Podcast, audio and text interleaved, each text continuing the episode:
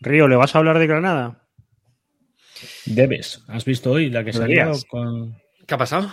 Nada. ¿Qué ha pasado? Gente comentando en Twitter. Ahora lo hablamos. Ah, bueno, lo hablamos, lo hablamos ahora.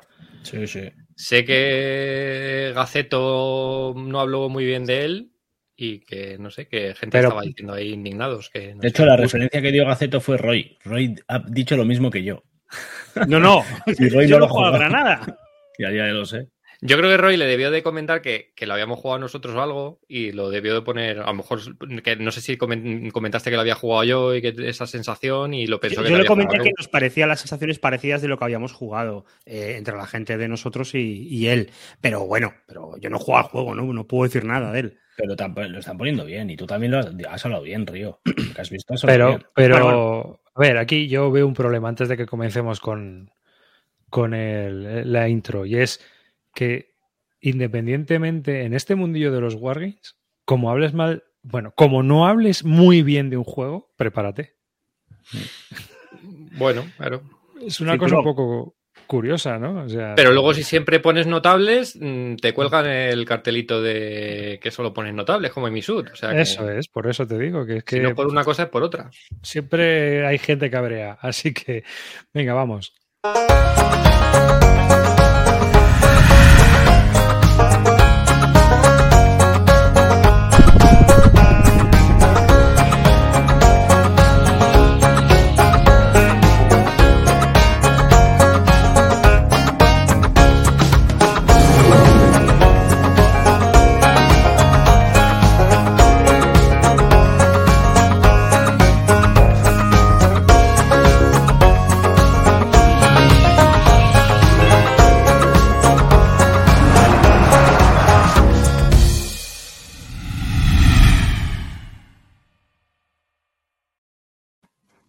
Pues nada, bienvenida a toda la muchachada flipada que tenemos aquí en directo. Bienvenida a toda la muchachada flipada que nos oís offline, ya sea en YouTube, en audio donde sea.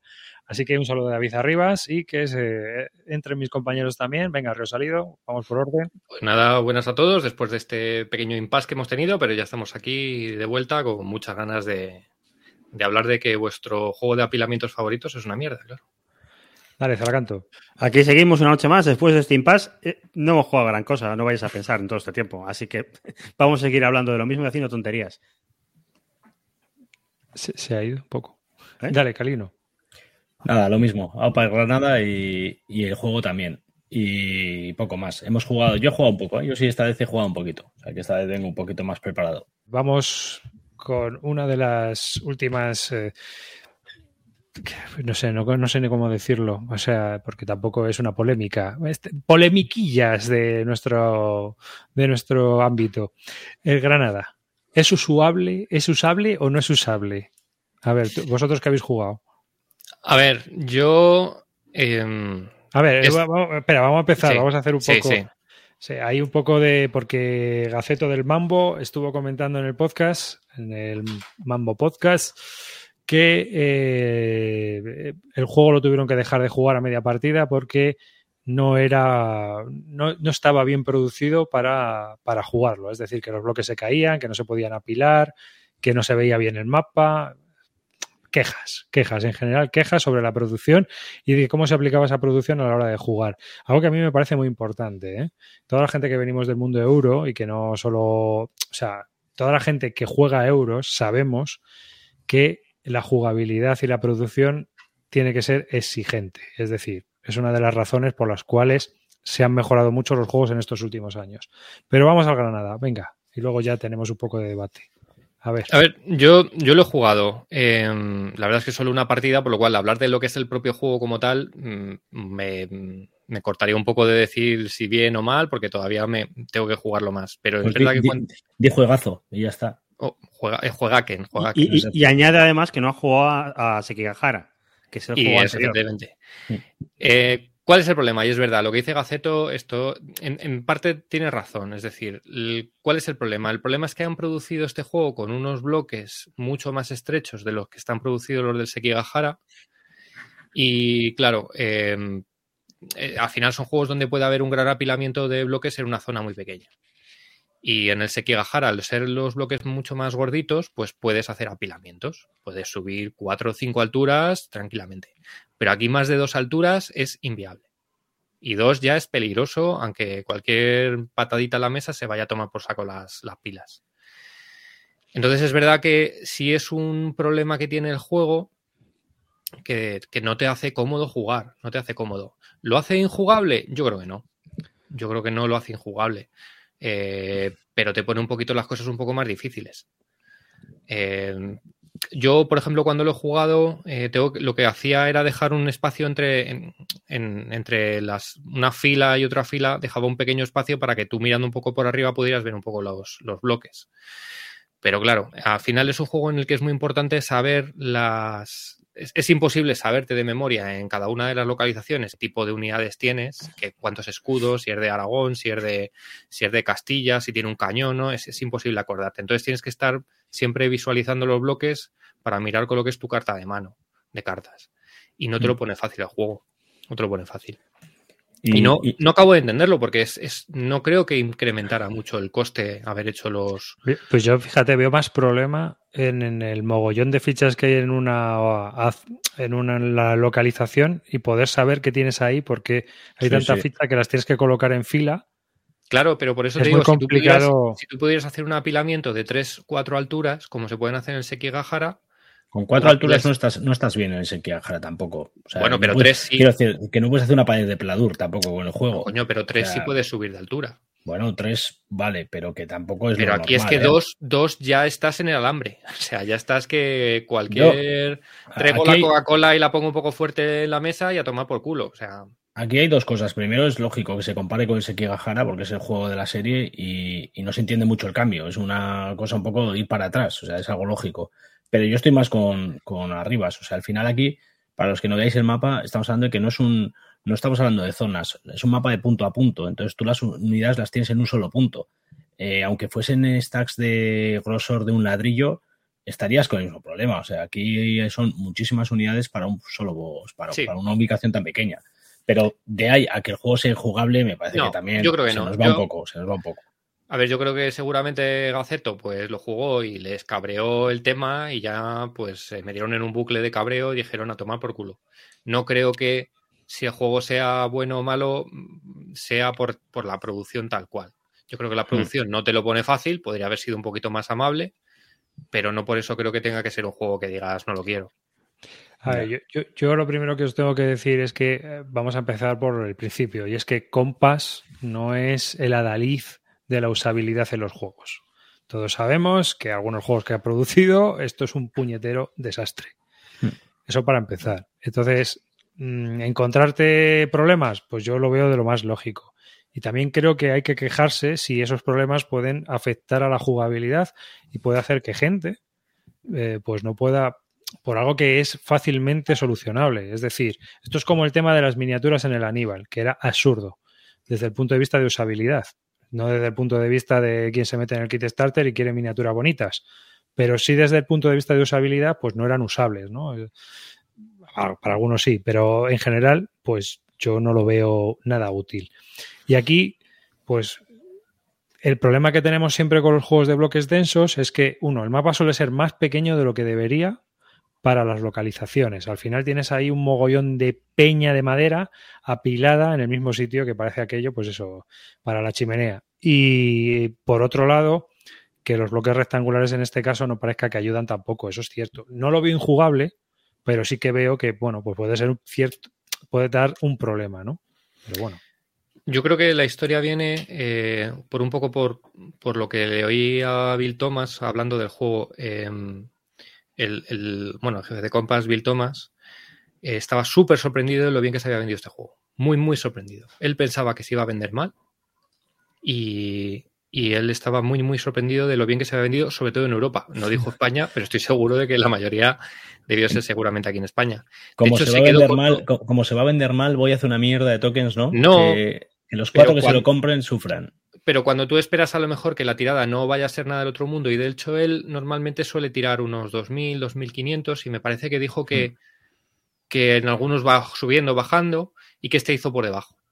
Yo creo que en este Eh, no apostó, ¿eh? Además, Claro, no, no. Entonces, yo creo que a lo mejor. caro. Los que hacen más baratos son los que hacen en China, y suelen ser más, la, tener la producción un poco mejor. Entonces, yo creo que en este por esta apostó menos. por, por- por lo que comenta él, yo creo que no, no quería echar la casa por la ventana, subir costes, arriesgar y dijo, "Va, pues lo que, los bloques que me salgan más baratos porque este juego no se va a vender bien.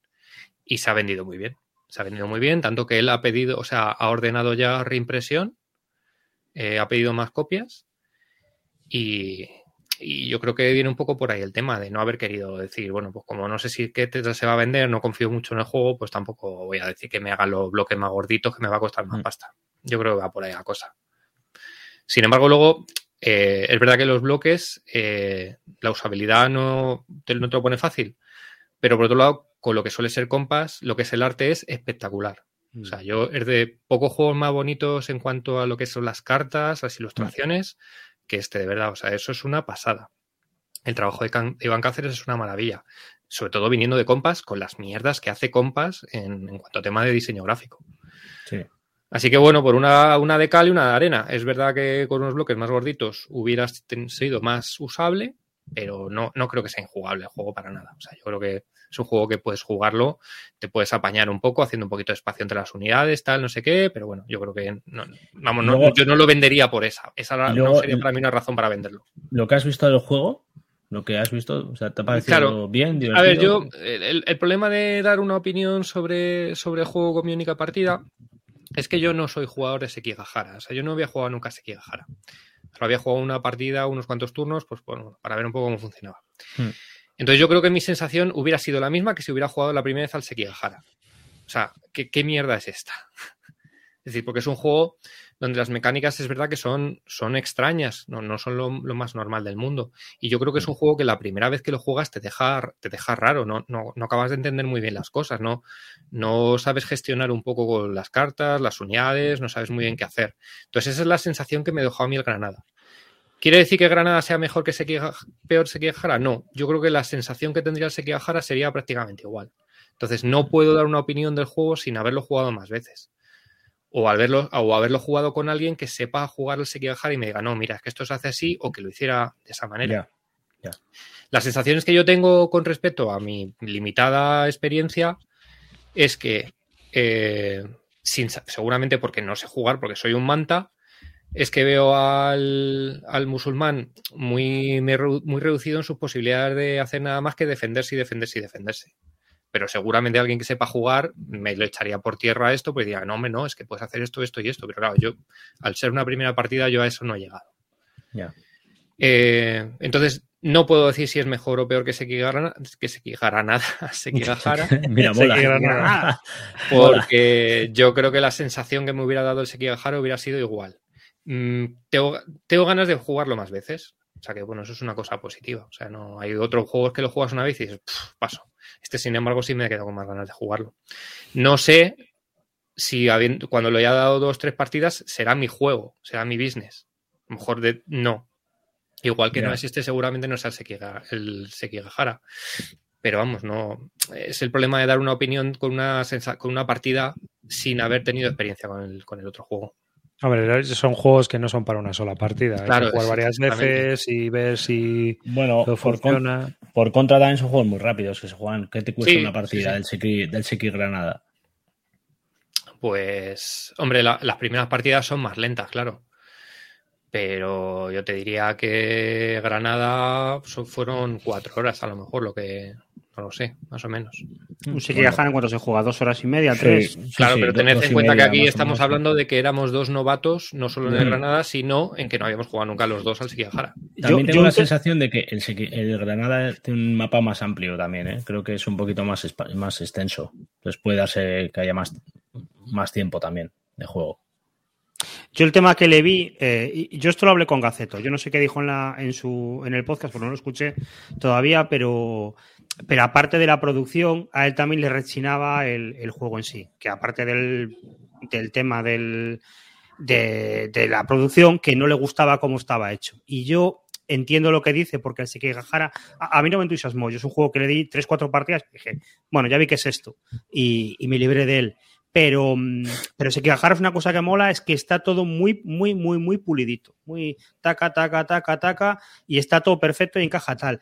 Y yo creo que es un reto hacer otro juego de como Sekigahara y, y meterle más reglas o meterle más cosas, porque es que yo no sé qué quitarle a Sekigahara porque está perfecto. Entonces, A ver, habiéndome leído las reglas de Sekigahara y, y habiendo jugado a Granada, eh, lo que añade Granada es muy poquito, es el tema de barcos y el tema de artillería. Yo lo vi muy parecido. mm, Y, y ya está, ¿eh? O sea, luego bueno, hay algunas particularidades, como que no puedes forzar un asalto para ciclar la mano de cartas si no tienes mínimo para hacer un impacto, cosas así, pero muy, muy, muy poquita diferencia. Es las, las batallas navales, la artillería y, y- y esas situaciones. Luego los puntos sí que creo que son bastante distintos, porque aquí hay más sitios que dan puntos y es muy asimétrico en cuanto a los puntos que da. O sea, una ciudad no le da los mismos puntos controlarla al cristiano que al musulmán. mm. ¿vale? Al musulmán, por ejemplo, todo le da más puntos. Entonces, bueno, salvo ese tipo de asimetría y, y el tema de naval y tal, no, no hay mucha diferencia. No hay las deserciones que hay en el Sekigahara, Ya, eso, el tema eso de mola, la lealtad. Eso mola un huevo. eso mola Aquí hay, mucho. una cosa, hay una cosa parecida y es que tú puedes, hay una carta en la que chequeas que esa ficha no, no la puedes quitar de ese combate, pero no se te va a pasar a tu bando, ¿vale? Mm. Es una cosa parecida, eh, pero no, no es exactamente igual. Y la otra cosa un poco distinta es que el Boabdil, que es uno de los bloques musulmanes del, del rey de Granada, si consigues capturarlo, que al principio está un poco, está ahí, que le puedes capturar de una manera un poco fácil, eh, se, vuelve, se vuelve aliado cristiano con un, con un ejército también musulmán que, que trabaja para el, para el cristiano, ¿vale?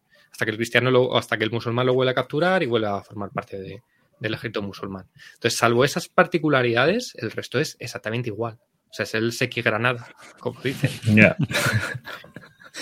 Hombre, lo que pasa es que el desarrollo es muy distinto, porque el mapa es muy Sí. distinto, hay más for- las fortalezas, creo que también. Pero no le, vi no le vi agujeros en las reglas. O sea, nosotros nos pusimos a jugar sin haber tenido experiencia y el juego no tiene agujeros.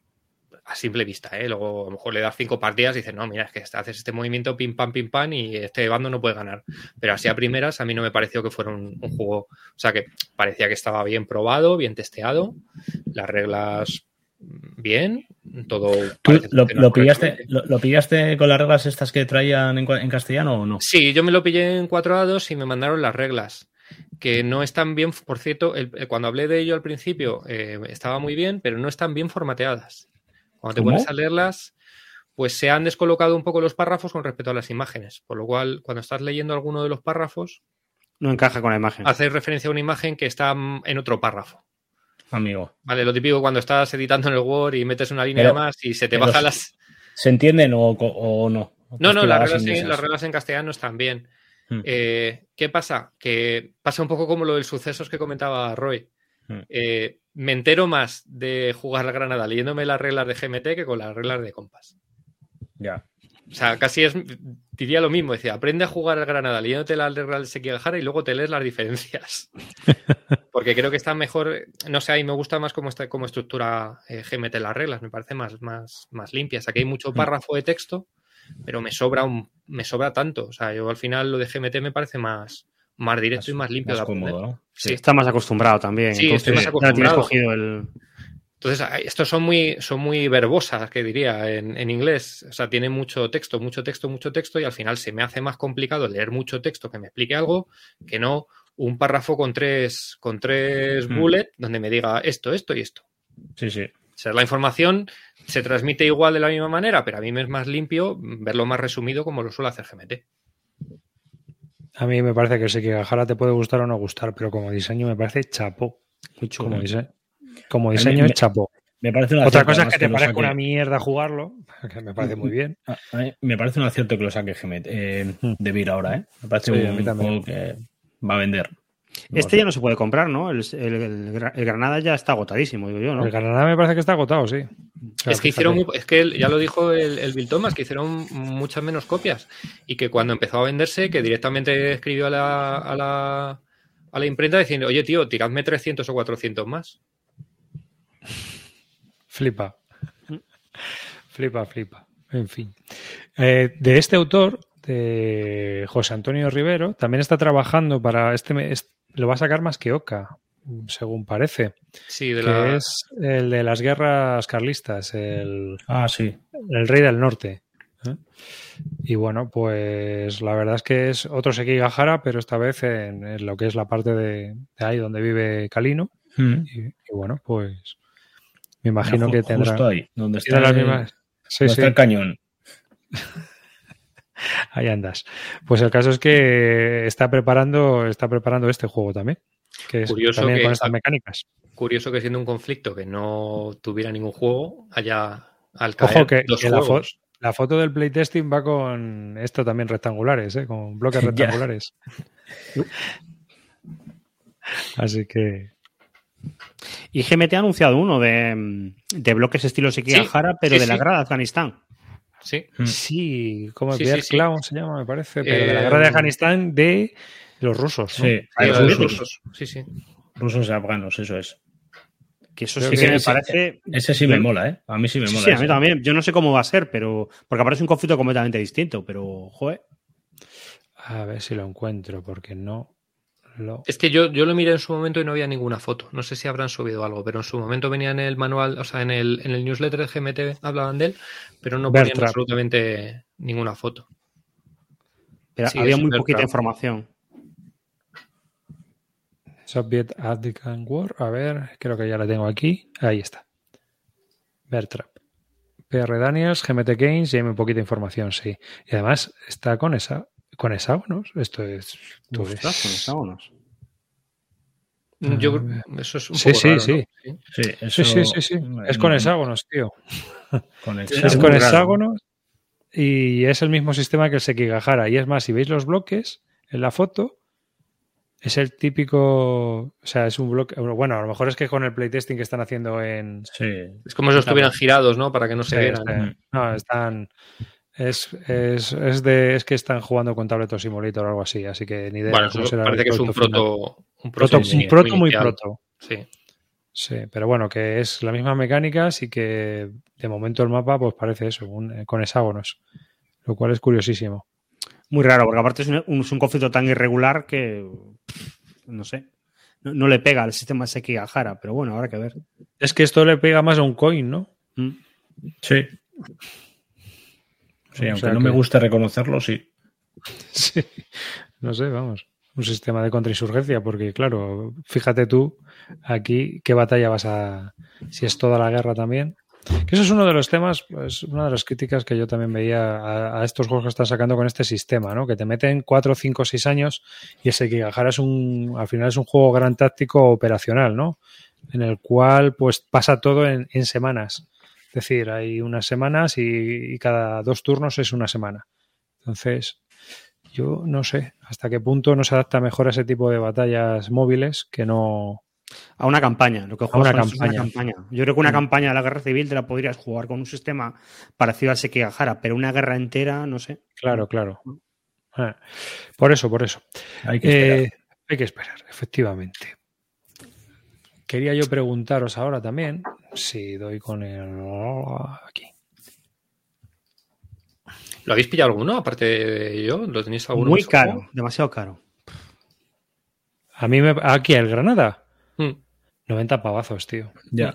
Bueno, a mí me salió más barato por el preorden, no me acuerdo cuántos fueron. Joder, pero Igual. comprarte un juego a ciegas, aparte, A ver, el Sekigahara yo- no me gustó. O sea, no es que Yo voy a dar-.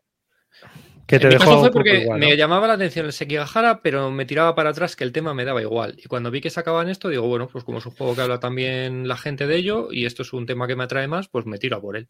Hmm. Sí, sí, sí. Hay mucha gente que se va a tirar a por este porque, claro, es, es un tema que te pilla más cerca y mola. El, el- yo, a ver, como consumidor, yo como consumidor, a mí me gusta mucho el Sekigahara, me gusta. Me, me parece un juego para jugar en dos horas bastante chulo, pero bastante chulo. Entonces, un card driver game que le puede sacar a alguien que no sea muy amante de los wargames. Es decir, que, que juegue de vez en cuando algo y, bueno, pues es, es tipo abstracto ajedrecista con el rollo japo. O sea, tiene varias cosas que pueden ser interesantes a cierto grupo de jugadores. Y es muy accesible, es sencillo. Ya está. Se juega en dos, dos horas y media como mucho. El problema que le veo a este es que, uno, son 90 pavazos. Y como consumidor, tengo una pila de juegos que tengo que jugar a dos sí o sí, sin jugar, Hmm. que Sí, flipas. Entonces, hasta que llegue a este, tú imagínate. Yo me he vuelto un poco loco, ¿eh? A la vuelta de ese me he vuelto loco. O sea, lo que no me compré allí me lo he comprado aquí a la vuelta y tengo una pila aquí. Creo que el único que no ha llegado es el Pone, la cortinilla de confesiones. ah, sí, ahora, se la pongo. Ahora, se la pongo. Luego no lo cuentas, ¿vale? Acuérdate que ponemos la, cortinilla de confesiones. Que os iba a preguntar, que lo tengo aquí el, el, el enlace, lo voy a poner. Uno de los juegos que ha sacado también GMT en P500 y que es de autor español, y además está con nosotros en la muchachada flipada muchas veces, es el Plantagenet. Cousins War for England, 1459-1485, un juego de Francisco Gradaille, que eh, obviamente está también haciendo el Curious Regio, ¿no? Creo que se mm. llama así todavía. Todavía se llama así. No sé yo si le cambiaron el nombre, porque con ese nombre a los americanos a lo mejor les es difícil decirlo, dependerá. Porque también es un juego que, le ofreció a GMT y de momento GMT lo ha cogido, aunque no está en, el P500, está todavía en desarrollo. Pero Plantagenet ya ha entrado en el P500, casi había hecho ya el corte esta semana, o ya ha hecho el corte esta semana. Mm. Y es un juego de la serie Levian Campaign, de la misma serie que Nesky. Y vosotros estuvisteis probando el otro día con él, ¿no? Estuvisteis jugando aquí en Twitch y estuvisteis probándolo con él. Sí, sí. Y bueno, que que empiece igual, Roy. Luego, luego comento yo. Pues yo, claro, bueno, pues aquí estamos con lo mismo que el, que el Sekigahara y el, y el Granada. Yo no juego al Nevsky, entonces no puedo comparar, ni puedo decir a la gente el Nevsky me gusta más o es no sé qué, no sé cuánto. Pero yo lo que vi es que, al revés que el Nevsky, eh, este juego coge las ideas del Nevsky, pero es otro rollo, porque es que en el Nevsky el, enemigo es el, ambiente, o sea, las distancias, el terreno, los suministros, los mm. asedios, y ya sobrevivir a todo eso es, es una es, el juego. E, el mm. rival a lo mejor no hace nada. Y en Plantagenet es algo completamente distinto. Ese mapa de Inglaterra está todo mucho más cerca, el mapa es más, más redondo, llegas a todos los sitios fácilmente, pero es un juego de, de buscar influencias y de mantener a tus tropas en, en el terreno. No, sé si me explico. El tema es que al principio el mapa está vacío, pero poco a poco tú vas recaudando en, diferentes sitios para mantener a tus tropas y el problema está en que si la campaña se va alargando, te quedas sin sitios donde recaudar dinero para, pagar a las tropas. Y, es este rollo inglés muy típico de los nobles están pegando, pero acá nosotros que no nos toquen las narices. Entonces la gente de los pueblos se cabrea contigo. Y, el, el, rollo Levian Campaign viene de ahí, de que tú reclutas tropas, pero tienes que tener mucho cuidado con qué reclutas, eh, qué ejércitos tienes, que los ejércitos no sean demasiado grandes para que no los puedas mantener. Y, me parece un rollo muy diferente que, que Nevsky, partiendo de las mismas ideas. De, hay una fase de leva, una fase de campaña en que organizas unas cartas, vas moviendo los generales. No sé, a, mí, me gustó porque es el típico juego que a mí sí me gusta. De hecho, nos ha pasado una cosa que a, nosotros nos ha gustado lo que vimos, que, que ojo, mucho ojo con esto, ¿eh? No, vayas a comprarlo de golpe, porque a lo mejor el juego cambia completamente porque todavía está en, playtesting y en P500 y pueden cambiar cosas. Pero, pero el juego nos gustó, pero a Calino hubo cosillas que dijo, no, este juego no es para mí. Y yo dije, sí, sí, este juego es para mí, para mí. Porque es un juego muy de, de mamonear, no de plantar batalla directa, sino de andar muy a lo, a lo perra y solo pegar cuando realmente sabes que vas a ganar y que le vas a dar por, por saco al, rival. A mí eso, eso me gusta. Cuando no te queda más remedio. Porque Yo es que soy muy retorcido, entonces a mí me gusta así. sí, solía ser así. Mm. La historia es que lo que intenta representar esta, este juego, eh, muchas veces nos hemos quejado de que los, juegos de, que representan batallas medievales y tal son un poco eh, insulsos, ¿no? Vacíos, que no terminan de convencer y no terminan de tener un poco de, fuerza, ¿no? Y lo que hace la serie Living Campaign es precisamente darle fuerza a, esta, a estas batallas en lo que realmente tenía importancia, que no es el conflicto en sí, sino el cómo se llega hasta ese conflicto, ¿no? Cómo vas consiguiendo eh, influencias, consiguiendo cada vez mm, mm, más amigos, por así decirlo, conseguir hacer que tu bolsa sea más grande que la del rival para que hasta cierto punto tu rival se vaya por patas y no haya ni conflicto, ni conflicto ¿no? Esto lo representa súper bien el juego y lo que intenta hacer el juego, el periodo histórico que intenta representar, pues es que tal y como yo no soy un eh, experto en esto, pero le oía a Roy que sabe bastante más que yo, o el, propio Carlos, y te explicaba cada regla del juego con una, con una un, evento histórico, una, algo que intentaban representar y, se les veía que lo que estaban intentando transmitir, el juego lo conseguía, ¿no? Ahora bien, eso que intenta hacer el juego lleva el juego a, un perfil de, jugador en el que la gestión tiene mucha más importancia que la batalla en sí. Entonces, esa gestión es eh, igual que en el Nevsky, en el Nevsky muchísimo más complicada, influye muchísimo más el tiempo, influye cómo va cambiando el propio terreno. Esto no se da en, en Plantagenet y esto hace que el juego sea mucho más amable. Para mí, a la hora de, entrar en esta serie, creo que hubiera sido mucho más inteligente empezar por, el, por un Plantagenet que por un Nevsky. Nevsky me parece que es lo, más eh, difícil que pueda haber dentro de esta serie. Luego veremos lo que va a salir, porque van a salir dos millones de, este, de esta serie, pero eh, Plantagenet para mí es mucho más cómodo. Ahora bien, esto que está diciendo Roy hace que haya muy poco conflicto, hay muy pocas peleas, hay muy, muy, pocas batallas y estas batallas pueden ser incluso evitadas. Tú puedes intentar en cualquier momento irte con tus unidades y aunque tiene un pequeño eh, eh, perjuicio hacerlo, pues te deja, te deja ventana hacerlo. Y creo que todo lo que va haciendo el juego son un montón de movimientos y decisiones que enfocan todo a un final épico, a una batalla gorda que se dará al final o a un desenlace que se dará todo al final.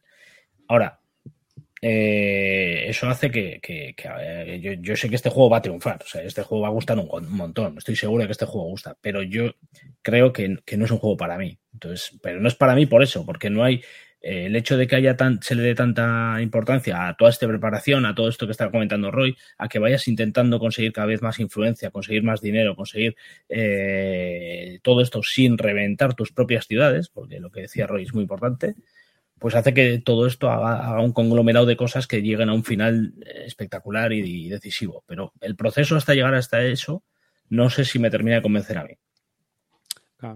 Es que tú, tú piensas, la guerra de las rosas es salvando mucho las distancias como la guerra civil inglesa. Entonces es es un juego más que de batallas, de intentar convencer a los nobles para que salien mm. de tu lado y tener el apoyo de los nobles para que participen contigo, colaboren y no sé qué. Entonces todo el juego va de eso, de conquistar corazones y mentes de, los ingleses. Mm. Y, de hecho pasa una cosa, que es que tú vas recaudando y si tienes que recaudar en el mismo sitio, si mal no recuerdo, esto igual lo digo mal porque solo he jugado una vez, eh, si te sale mal la tirada, eh, cambia de bando la, región que, en la que estabas intentando recaudar y tal. No, tú primero, tú, tú, primero haces unas tags, puedes intentar eh, reclutar en ciudades que estén bien económicamente, que no hayan sido ya eh, expoliadas, pero si se intenta un segundo expolio en esa misma ciudad, puede. puede hay, corre, riesgo. Eso es, el riesgo está. Entonces hay varias, varias mecánicas que hacen una especie de push your luck en el juego, ¿no? Que juegas, a, bueno, me la voy a jugar y si sale mal, pues voy a perder la ciudad, pero si sale bien, tengo un beneficio y tal. Y esto hay como varias, varias reglas que lo hacen, ¿no? Está guay, eso sí está guay. Eh, y luego lo que sí veis que parece ser que va a ser más corto que el Nevsky, ¿no? Tú que has jugado a él, porque este son tres, turnos, o sea, tres años de campaña. La, yo creo que una partida, él nos decía que jugándolo bien y sabiéndolo jugar, se puede llegar a jugar en dos horas y media. Creo que hacen falta muchísimas. No, no, creo que hacen falta muchísimas partidas para llegar a dos y media. Bueno, da igual. La, la, media de este juego yo creo que sean cuatro horas. Bueno, pero ya es, ya es jugable, tío. Sí, ya es jugable, ya es mucho más jugable. No, es toda la guerra, ¿eh? Es un escenario porque parece ser, yo, yo, esto no controlo tanto, pero parece ser que en la guerra hubo como tres periodos de actividad que fueron tres años y entonces hmm. son los que refleja. Luego, si quieres, te puedes jugar la campaña entera. Yo no sé si, será divertido hacerlo, pero lo bueno es que los tres escenarios son muy diferentes porque hmm. en esa guerra hay un sin Dios de cosas que pasan, que hay un tío que se cambia de bando, luego vienen los franceses, luego ayudan, no sé qué, los jueces están levantados. Entonces, cada escenario va a tener un setup muy distinto y eso sí que es una cosa que, va a estar guay. Hmm. No, yo ya os digo que, el juego pinta muy bien, ¿eh? Y de hecho, estoy en el P500, ¿eh? Mm. y el, de todas maneras, eh, es alucinante como Volco ha sacado un juego y eh, de repente hay como 14, 15, 16 juegos ya preparándose de la misma serie, con las mismas, o sea, mm. partiendo de esas reglas, eh, digamos que ha dado con un filón, ¿no? Algo que, le pasó también con los coins. Este, este hombre es de oro para GMT, porque realmente. sí, es que, es que lo que está pasando con estas mecánicas es que lo que hacíamos, ¿no? Puedes adecuar un montón de conflictos que no podías adecuarlos de otra manera o que no eran tan interesantes de cara a un jugador. y tanto el coin como la serie Live Campaign hacen, eh, le dan importancia a, otra, a otros puntos de conflictos que hasta no se sabían representar. ¿Sabéis que cuando Volkov fue a hablar con Jin para con el Jin de GMT para, para presentarle el juego este, le dijo, no, pues quiero hacer un tipo de juegos que sea muy importante el suministro y la campaña y no la batalla en sí, no sé qué, y lo quiero hacer medieval. Y el, el tío de GMT lo miró así y le dijo, vale, vale, vale, vale, sí, sí, lo quieres hacer de los rusos estos, pero con este sistema podríamos hacer Rommel in the Desert, pero con, con, un, con, el sistema este, pero nosotros. Y en plan de, hombre, no, esto es para época medieval y tal, y bueno, vale, vale. O sea que no, no, no apostaba mucho por él, y míralo, ahí. Con respecto a lo del tema, bueno, van a salir, no sé, hay planificados como 12 juegos o algo así, mm. y si miras el mapa de... Hace poco colgaron en un Twitter un, un mapa que, que reflejaba todas las los próximos juegos que es, bueno, no próximos porque todos están en, en, en, fase muy inicial. Pero yo creo que todo esto viene, y esto si está Paco por ahí que nos lo confirme, Paco eh, configuró un canal de, un servidor de Discord para hablar un poco de este tipo de cosas. Hmm. Eh, para montarlo se pusieron a hablar Volco y invitó un poco a que la gente entrara para ayudar en los desarrollos y se ha creado una comunidad enorme eh, en ese servidor de Discord sobre la gente que está trabajando con los juegos. Además, Volko parece ser que es un tío bastante abierto a, echar una mano, a, oír este tipo de cosas. Eso es, ahí está. Eso es todo. Y me parece que hay alguno más que no hay ahí, porque hay uno de Japón, bueno, el de Japón sí que está ahí. Nobunaga. Y ahí no está, hay falta porque hay uno de, de, Roger de Flor eh, en la parte de, de, la conquista de Sicilia y todo esto que no está ahí. De, los almogaves, me parece, los almogaves. Y bueno, pues eso, que va a haber un montón de juegos. Pero todo viene, yo creo que a raíz de ese servidor que montó Paco, creo que lo montó Paco, ¿eh? yo, yo creo que no fue así, ¿eh? Yo creo que lo tenían ya creado, era algo muy pequeñito y fue a raíz de que entró Paco eh, que empezó Yo, yo sé que Paco ha debido, de jugar un, ha debido de jugar un papel importante en eso. Hmm. No sé exactamente si cómo, pero. Y bueno, pues ahí es una comunidad ahora en la que tú te metes a ese servidor que es abierto y todo el mundo tiene su espacio donde pone su juego, mm, se buscan playtesters, se discute un montón entre todos los que están en la comunidad de cómo, de cómo ir metiendo cosas y se ha debido formar como una comunidad bastante chula de, y muy abierta para que la gente pueda entrar ahí y montar su, idea de juego y, tener un soporte de la comunidad para ello. Sí, está, está la campaña escocesa, eh, también una campaña irlandesa, el Plantagenet, Henry V, Clovis, Montfort, que esta será la, la, esta de los, la cruzada de los cátaros, imagino. Hmm. ¿No? Almorávid, Isabela, que debe ser ya la, última caída, Inferno, que es Barbarroja, Cizca, Cisca, que ese sí que no sé cuál es. Deben ser húngaros o algo así, no sé. Los Hook, que bueno, pues ya sabemos de la parte turca, y Saladino. El de, el el, el de los Selúcidas, el de los Selúcidas, vi yo alguna foto de partida que lo estaban jugando en, el, en la reunión esta que hacen en GMT en el warehouse. Y estaba, parece que estaba ya también bastante avanzado y tenía también pintón. ¿eh? Es que, en fin. Lo que pasa es que veremos a ver cómo evoluciona toda esta serie. Si no, hay un poco al final, acabas. O sea, a mí, a mí es un juego. El sistema me parece una genialidad. Pero no sé si da para tanto. Es decir, tantos juegos lo importante es que sean distintos, que cada uno tenga su rollo Claro, personal. sí, eh, eso es lo que estáis comentando. Es decir, que Nesky esté más basado, o sea, sé, que tengan la base histórica de que, de que Nesky, por ejemplo, pues es verdad, a, seis kilómetros de un pueblo no se conocía ni lo que había, de las junglas y las marismas que había. Y que aquí, pues, sea, pues, en el Plantagenet sea el problema de, de no cabrear al pueblo que en el infierno pues también tengamos el problema del papado y toda esta historia que, hubo, ¿no? Con ellos también. Mm. O sea, que yo creo que cada uno que implemente las cuestiones que, yo, los dos que he jugado, que yo he jugado al Nevsky y he jugado al, al Almoravit y sí que tienen sus diferencias. Lo que pasa que, bueno, pues al final el, core un poco básico es el mismo. Mira, dice, dice Rafa Palafox que te ha mandado por Telegram la última foto que aparece en los, los 20 juegos. Los 20. Sí, es que ya hay 20. O sea que no, sé hasta qué punto de avanzados están. Yo estoy en el servidor de Discord, pero la verdad es que no, no, no, no, lo he mirado mucho. Pero es verdad que hay un montón de movimiento. Yo por destacar un poco también el trabajo de, Paco, tanto en este juego como en el, como en el Cuyus. O sea, Paco es un tío súper proactivo que, empezó a diseñar juegos y empezó a moverse eh, ha contactado con todo tipo de gente, o sea, desde diseñadores, eh, eh, testeadores, bueno, de, de, todo. Es un tío súper accesible, lo tenéis en Twitter como arroba gradalle. Y si alguno está interesado, estoy seguro de que si se pone en contacto con él, le enseña el juego sin problemas y, y le, y le echa un cable a, a, aprender o en incluso hablar de este, de este Discord en el que podéis entrar y hablar con otros que también están eh, elaborando otros juegos de la serie. Van a hacer unos aztecas. Sí. Bueno, a ver, ¿Sí? coger, coger con pinzas todo esto, ¿eh? Sí, esto porque es, alguien no llega y dice, ¿no? ah, pues yo voy a hacer uno de aztecas. Ah, pues lo ponemos aquí. Pero lo mismo no se llega a hacer nunca, ¿eh? Claro, claro. Es comprensible, bueno. pero vamos, sí, sí. La verdad es que, joder, vaya salto que ha pegado esta serie, ¿eh? Hombre, yo prefiero esto que los coins, ¿eh? ya, ya, os lo digo. Yo Hombre, también, ¿eh? yo, sí, sí, yo, yo, creo que sí. Pero sea, sea como sea, la verdad es que Volko es un tío revolucionario en este tipo de cosas. ¿eh? La verdad es que te podrán gustar o no sus juegos porque son muy distintos, pero el tío aporta, aporta cosas nuevas. Mira, nos dice Eligio que Zitka fue un líder militar usita, considerado uno de los grandes genios militares ah, de la usita. historia. Será de las revueltas usitas. Esos son revueltas religiosas ahí, chungas. Sí. En, en esa zona. Para variar. O sea, sé que, que, bastante bien.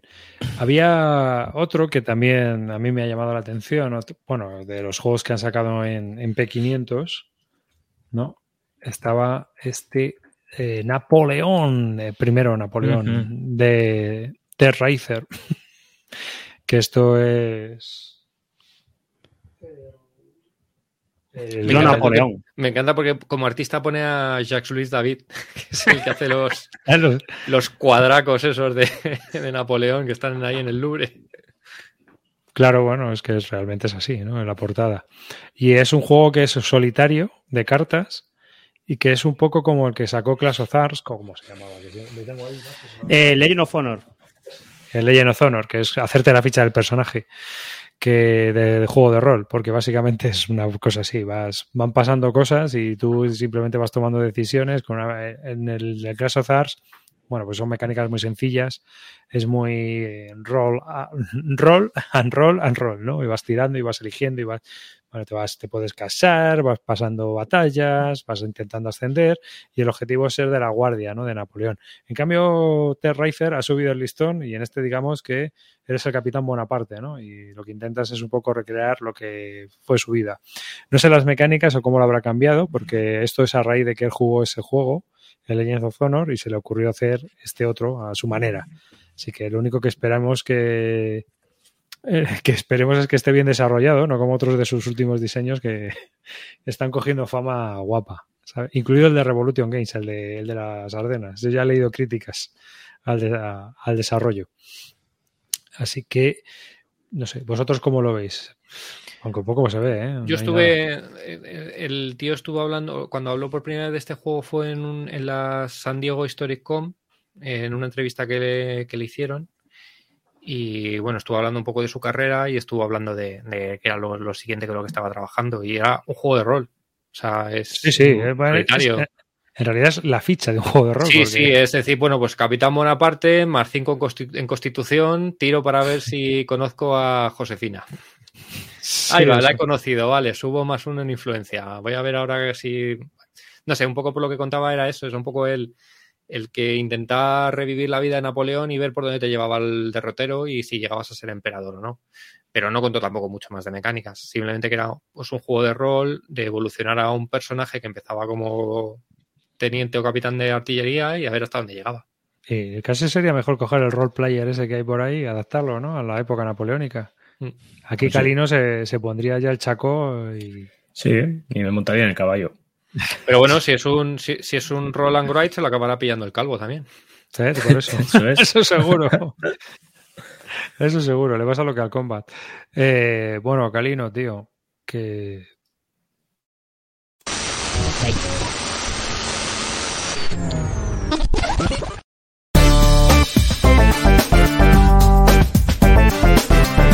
Confesiones. Una cosa llegó a la otra y.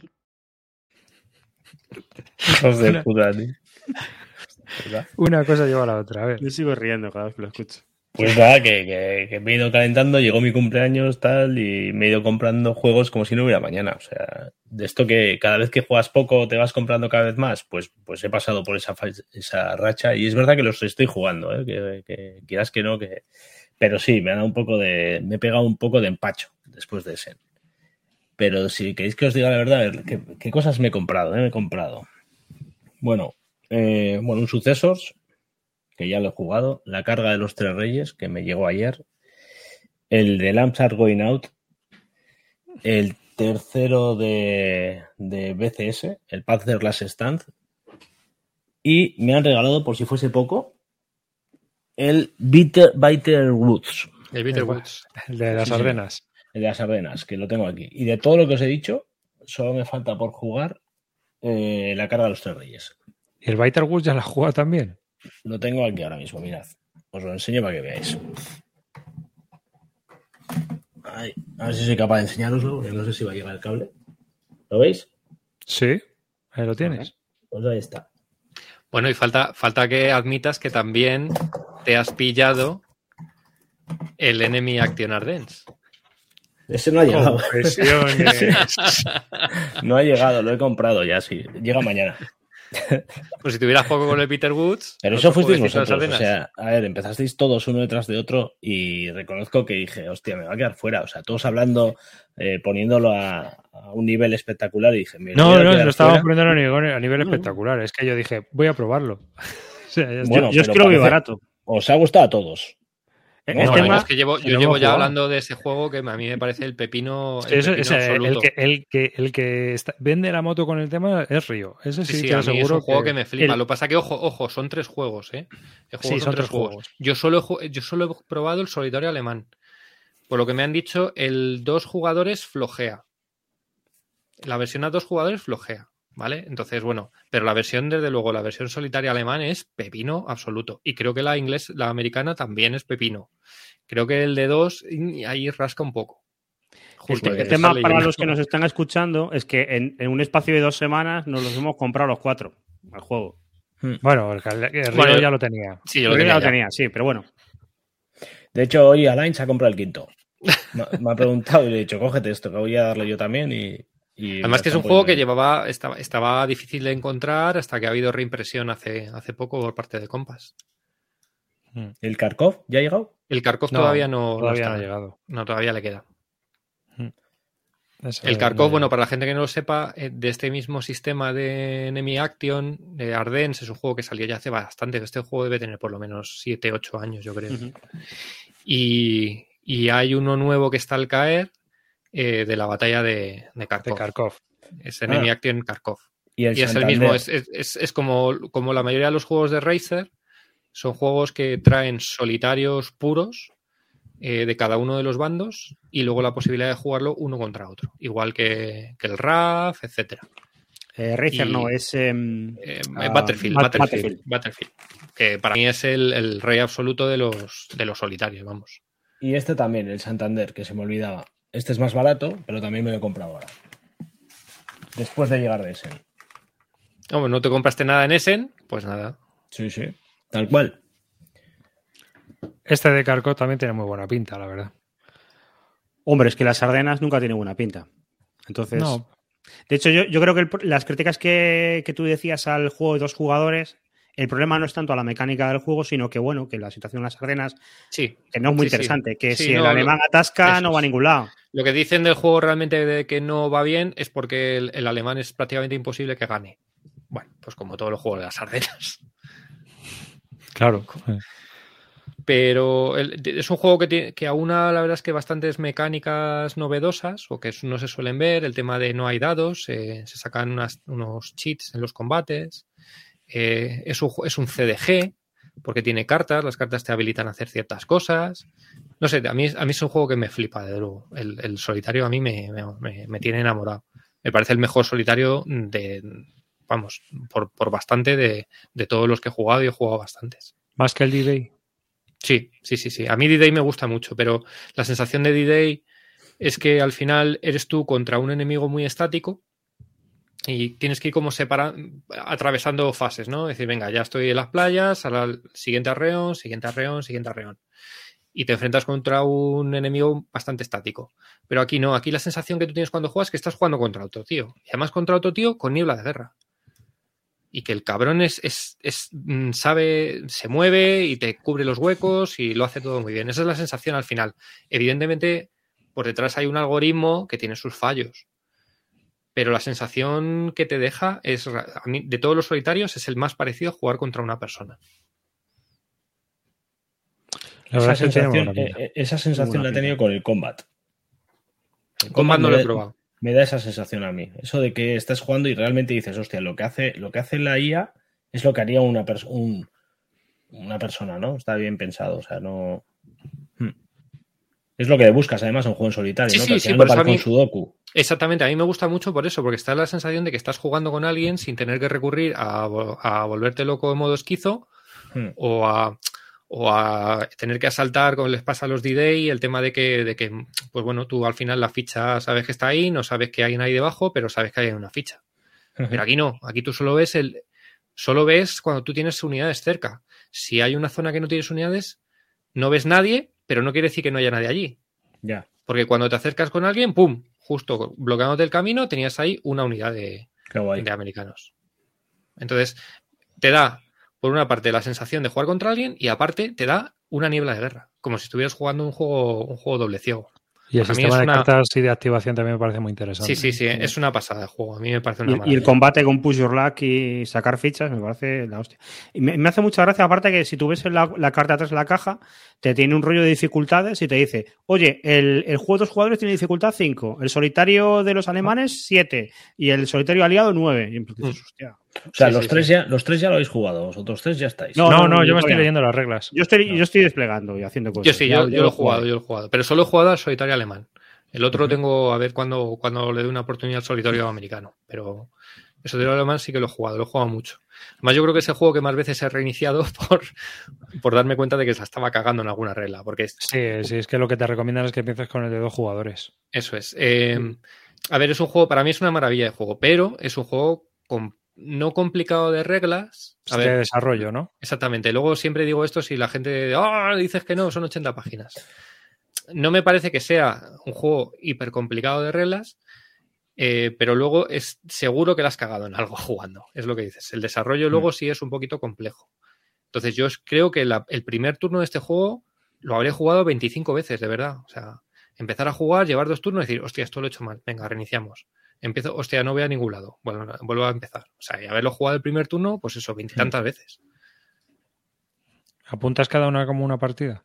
Mm, en este yo es- hace tiempo que no lo juego cuando no cuando cuando ahora si lo jugara a lo mejor sí que pu- apuntaría cada uno como una pero ahora en ese momento no solo apunté las que terminé que terminé tres pero empecé muchas todavía no he ganado Es que debe ser jodido, ¿eh? es jodido es jodido en alguna está cerca pero no no he ganado Ah, yo- yo le pasado pasa por- a todos los, a todos los solitarios de Battlefield le pasa, ¿eh? que son complejas, son complicados, es complicado jugarlo y son complicado ganar, pero bueno, eso también te pica. Si es un Ya. juego que a las primeras de cambio dices pum, pum, pum, coño, ya he ganado, pues vaya mierda, lo guardas en una caja o lo vendes, pero este Mi juego idea- te pica decir, venga, intenta otra vez. Mi idea es jugarlo primero en esquizo y luego ya meterme con las reglas de solitario alemán. Creo que va a ser más fácil. Para por lo menos para entender un poco cómo va el funcionamiento. Y además es lo que te recomienda él, pues bueno, pues vamos a empezar por ahí, vamos a hacer las cosas bien, que luego, si no, en, en plan Fears of Fire nos pegamos de, de morros contra, contra el, el fronte. Ese es otro del que no hemos hablado, el Fields of Fire. Y al final lo habéis jugado bastante, ¿no? Lo habéis jugado. Sí, sí. Sí. ¿Y, Yo- y qué, qué pasaba? Porque lo que comentabais era que, claro, la gente decía que este juego era no injugable, pero que era las reglas eran un horror y era imposible y no sé cuánto, pero yo viendo cómo jugabais vosotros y por lo que comentabais, no era para tanto. Lo que pasaba es que no puedes tener pensada que controlas todas las reglas, ¿no? A ver, Sí, no, sí. le- le- bueno, yo llevo siete partidas completas, enteras, sin media partida, ni empieces, ni final, o sea, también he empezado y he terminado varias, o sea, completas siete partidas llevo.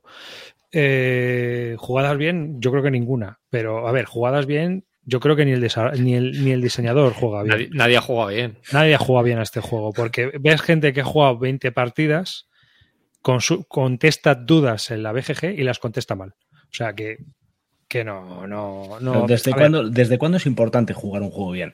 no, no, pero este No, menos. Eh, Este menos, porque Este es. Verdad, es verdad que yo cuando hablo de este, es un juego que a mí me mola mucho, me parece muy buen juego, muy para solitario me parece estupendo, pero es un juego que no recomendaría a nadie porque es un juego que puedes eh, odiar, odiar a muerte. Sobre todo si es una persona que lleva mal el encontrarte con situaciones que no vienen reflejadas en las reglas. Para mí no es un problema de que sean malas reglas, que estén mal explicado, sino que no cubre toda la casuística que se puede generar en el juego. La casuística que se genera en el juego es brutal, enorme, enorme. Pues es que es imposible, es que no puedes. Entonces, eh, no puedes tener una regla para que cubra cada una de las posibles situaciones que se dan en el Mm. juego. ¿Qué pasa? Que cuando te encuentras con eso al principio empiezas a jugar, pues te, te frustras, te metes en la BGG a buscar foros, encuentras gente que dice una cosa, otra que dice otra, el Benjul no dice nada, se establece que eso se hace así de una manera. Entonces, después de jugar muchas veces, ¿qué es lo que yo al final he acabado haciendo? Pues yo aplico mi sentido común. Es decir, ¿se da esta situación? ¿Qué es lo que yo considero que es más lógico que suceda? Esto, pues aplico esto. Que a lo Esto- mejor el. ¿Es- ¿Esto cómo funciona? Porque yo veo mogollón de cartas. ¿El juego, el juego cómo va? es Sí, un juego táctico. Perdón, explicar de qué va, porque no, no llevas es. una cosa al Sí, uso, no es una eh, a ver, carta- Vamos a ver, vamos a empezar. Espera, eh, lo primero es un poco el desarrollo del diseño de Ben Hur. Ben Hur es militar también de carrera. Entonces, él lo que intentaba, él lo que intentaba, y es una crítica de los profesionales de guerra, es que esto no es una simulación. Le han- se lo han echado en cara. Es que esto no es una simulación. Y él siempre ha dicho que no es una simulación, sino que es un juego que una vez que tú has jugado una partida, se crea una narrativa de algo que puede haber ocurrido en la realidad. ¿Vale? Pero que no tiene que haber pasado exactamente ni se hacen las cosas exactamente como él dice en el juego, sino que las mecánicas lo que apoyan es que tú al final de la partida tienes una historia que contar. Y es verdad, tienes una historia que contar. Es lo que más mola del juego. Es lo que más mola. Cuando has terminado y ves la ficha que has rellenado y vas diciendo, joder, aquí me he cargado a este, tal cual. Y ahora, Río, dale, ¿de qué va la cosa? Si quieres, tú que. Es un juego a nivel táctico en el que tú eres un teniente que lleva un. Pues Es un capitán. Un capitán. Llevas un capitán y llevas, Llevas una compañía. Una compañía de La infantería. compañía a su vez está dividida en tres pelotones. Y cada pelotón a su vez está dividido en tres secciones. Entonces, tú tienes que organizar, a ti se te, se te da una misión. Tú despliegas el terreno, que puede ser visto o oculto. Hay unas reglas para desplegarlo, claro. Y cada terreno tiene una propiedad de las cuales tú pues, puedes utilizar la ocultación. La misión puede ser de día o nocturna. Las nocturnas son muy cabronas. eh, sobre todo las patrullas. Y entonces tú tienes una misión, por ejemplo, que es llegar a... eh, se te dan eh, dos, como dos objetivos. Y tú tienes que decidir, viendo el mapa, como se haya compuesto, qué objetivo, cuál es el primer objetivo y cuál es el segundo objetivo. Es decir, el juego en sí no te dice tienes, bueno, algunas misiones sí, pero te da esa libertad. Entonces tú ya tienes que decidir qué es lo que vas a tomar. Pues voy a tomar el pueblo que hay al final de la última línea, o voy a tomar el cementerio, o voy a tomar el campanario para tener la visión de lo que va a venir después. Y el juego es muy táctico en el sentido de que a ti te da ya unas limitaciones tácticas que eran reales, en el cual no puedes pasar de cierta raya, no puedes meterte en el terreno de al lado, y etcétera. Así que tú empiezas con, con todos, todas tus unidades desplega- eh, desplegadas al principio del juego y tú decides también cómo organizas esas unidades, dónde pones a tu sargento primero, que es una máquina, dónde pones a cada uno de los, de los tenientes, dónde pones a cada una de las secciones, si llevas secciones de armas pesadas, con quién las colocas, qué tipo de granadas vas a llevar. O sea, ti- tienes un montón de decisiones antes de comenzar el juego. ¿Cómo vas a desplegar la pirotecnia? Porque, claro, a veces las radios aquí en Normandía, sobre todo, fallaban más que una escopeta feria. Entonces vas a tener que utilizar humo, vas a tener que utilizar humo de colores, granadas, bengalas, un montón de cosas. Y todo eso lo tienes que tener en cuenta. Claro, eso, eso pues genera una dificultad. Hay un, un consejo que te dice, cuando vayas a empezar a jugar, no juegues con la pirotecnia y no juegues con las radios. Porque para mí, para mí, esa es la gran dificultad del juego. Aprender a usar las radios y aprender a usar la pirotecnia. Una vez que controlas eso, o sea, es jugar. Y, Aunque y- se den situaciones que no sepas desarrollar. y- Entonces, y un, un tablero, el tablero, o sea, lo que tú dices como espacios a controlar y tal, son las cartas. Las cartas Son los lugares. Cada Entonces carta tú- representa pues, un, un tipo de terreno. ¿Y cómo Eh, es la, la mecánica? Pues hay un, hay un mazo de cartas que tú sacas la carta y viene un número, ¿no? Y dependiendo de, de cómo es, eh, de la jerarquía, ese número es el número de activaciones que tiene ese, esa unidad. Por ejemplo, el capitán. Empiezas con el capitán, das la vuelta a la carta y saca un 4. Pues ese acabas de ganar cuatro activaciones. Y tú decides cómo vas a gastar esas cuatro activaciones. ¿Qué, qué puede hacer el capitán con cuatro activaciones? Entonces, tú puedes, pues puedes activar a los pelotones si están en la radio, si están a, nivel de radio, o si están en, tu misma carta. Es decir, tú vas activando. ¿Activas a un pelotón? Pues el teniente saca una carta. Y entonces es, pues ha sacado, por ejemplo, tú imagínate, tienes suerte y ha sacado seis acciones ostras, pues este pelotón tiene seis acciones y algunas se pueden guardar para el turno siguiente. Entonces, tú ya decides qué vas a hacer con esas seis acciones y toda la gente que tienes a tu alrededor, si llegas a darles órdenes. Entonces, tú tienes que tener muy en cuenta todo eso. Entonces, si tú, por ejemplo, tienes que tomar la última carta que hay en el centro, pues tienes que ir desplegando tus unidades e ir avanzando. Y cada vez que avanzas, hay unos puntos de control, o sea, hay unas fichas que tú le das la vuelta, que son como, como contactos. Entonces tú ves, ah, vas, tienes que hacer una tirada de carta, aquí no hay dados, sino que sacas una carta y ves, eh, hay un número aleatorio. Si hay un contacto o no hay un contacto. Entonces, si hay un contacto, vas mirando unas tablas y te va diciendo qué es lo que es. Puedes haberte encontrado con un nido de ametralladoras, puedes encontrarte con un pelotón de Fargijammer, puedes encontrarte con una patrulla que está despistada y está también buscando. O sea, puedes encontrarte con muchas cosas. Un campo de minas, que es lo más cabrón que te puedes encontrar. O sea, te pueden pasar muchísimas cosas mientras vas avanzando. Y pues eso es lo que es, que se vas avanzando hacia el pueblo y te vas encontrando de todo por el camino, claro, o no. está, y, la, dificultad, la dificultad del juego es ese abanico de cosas que te puedes encontrar. La casuística. La casuística que genera que no está cubierta toda por el manual porque es imposible cubrirla.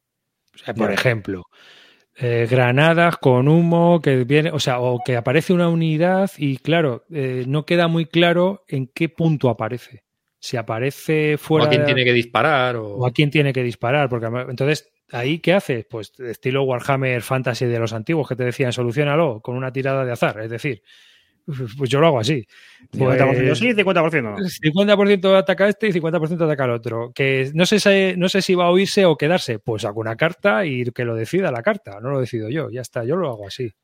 Para mm. completar un poco lo que he contado arriba, eh, para mí lo que es fundamental de este juego, lo que intenta reflejar es todo lo que es la cadena de mando de, los, de lo que va desde arriba hasta, hasta el último soldado.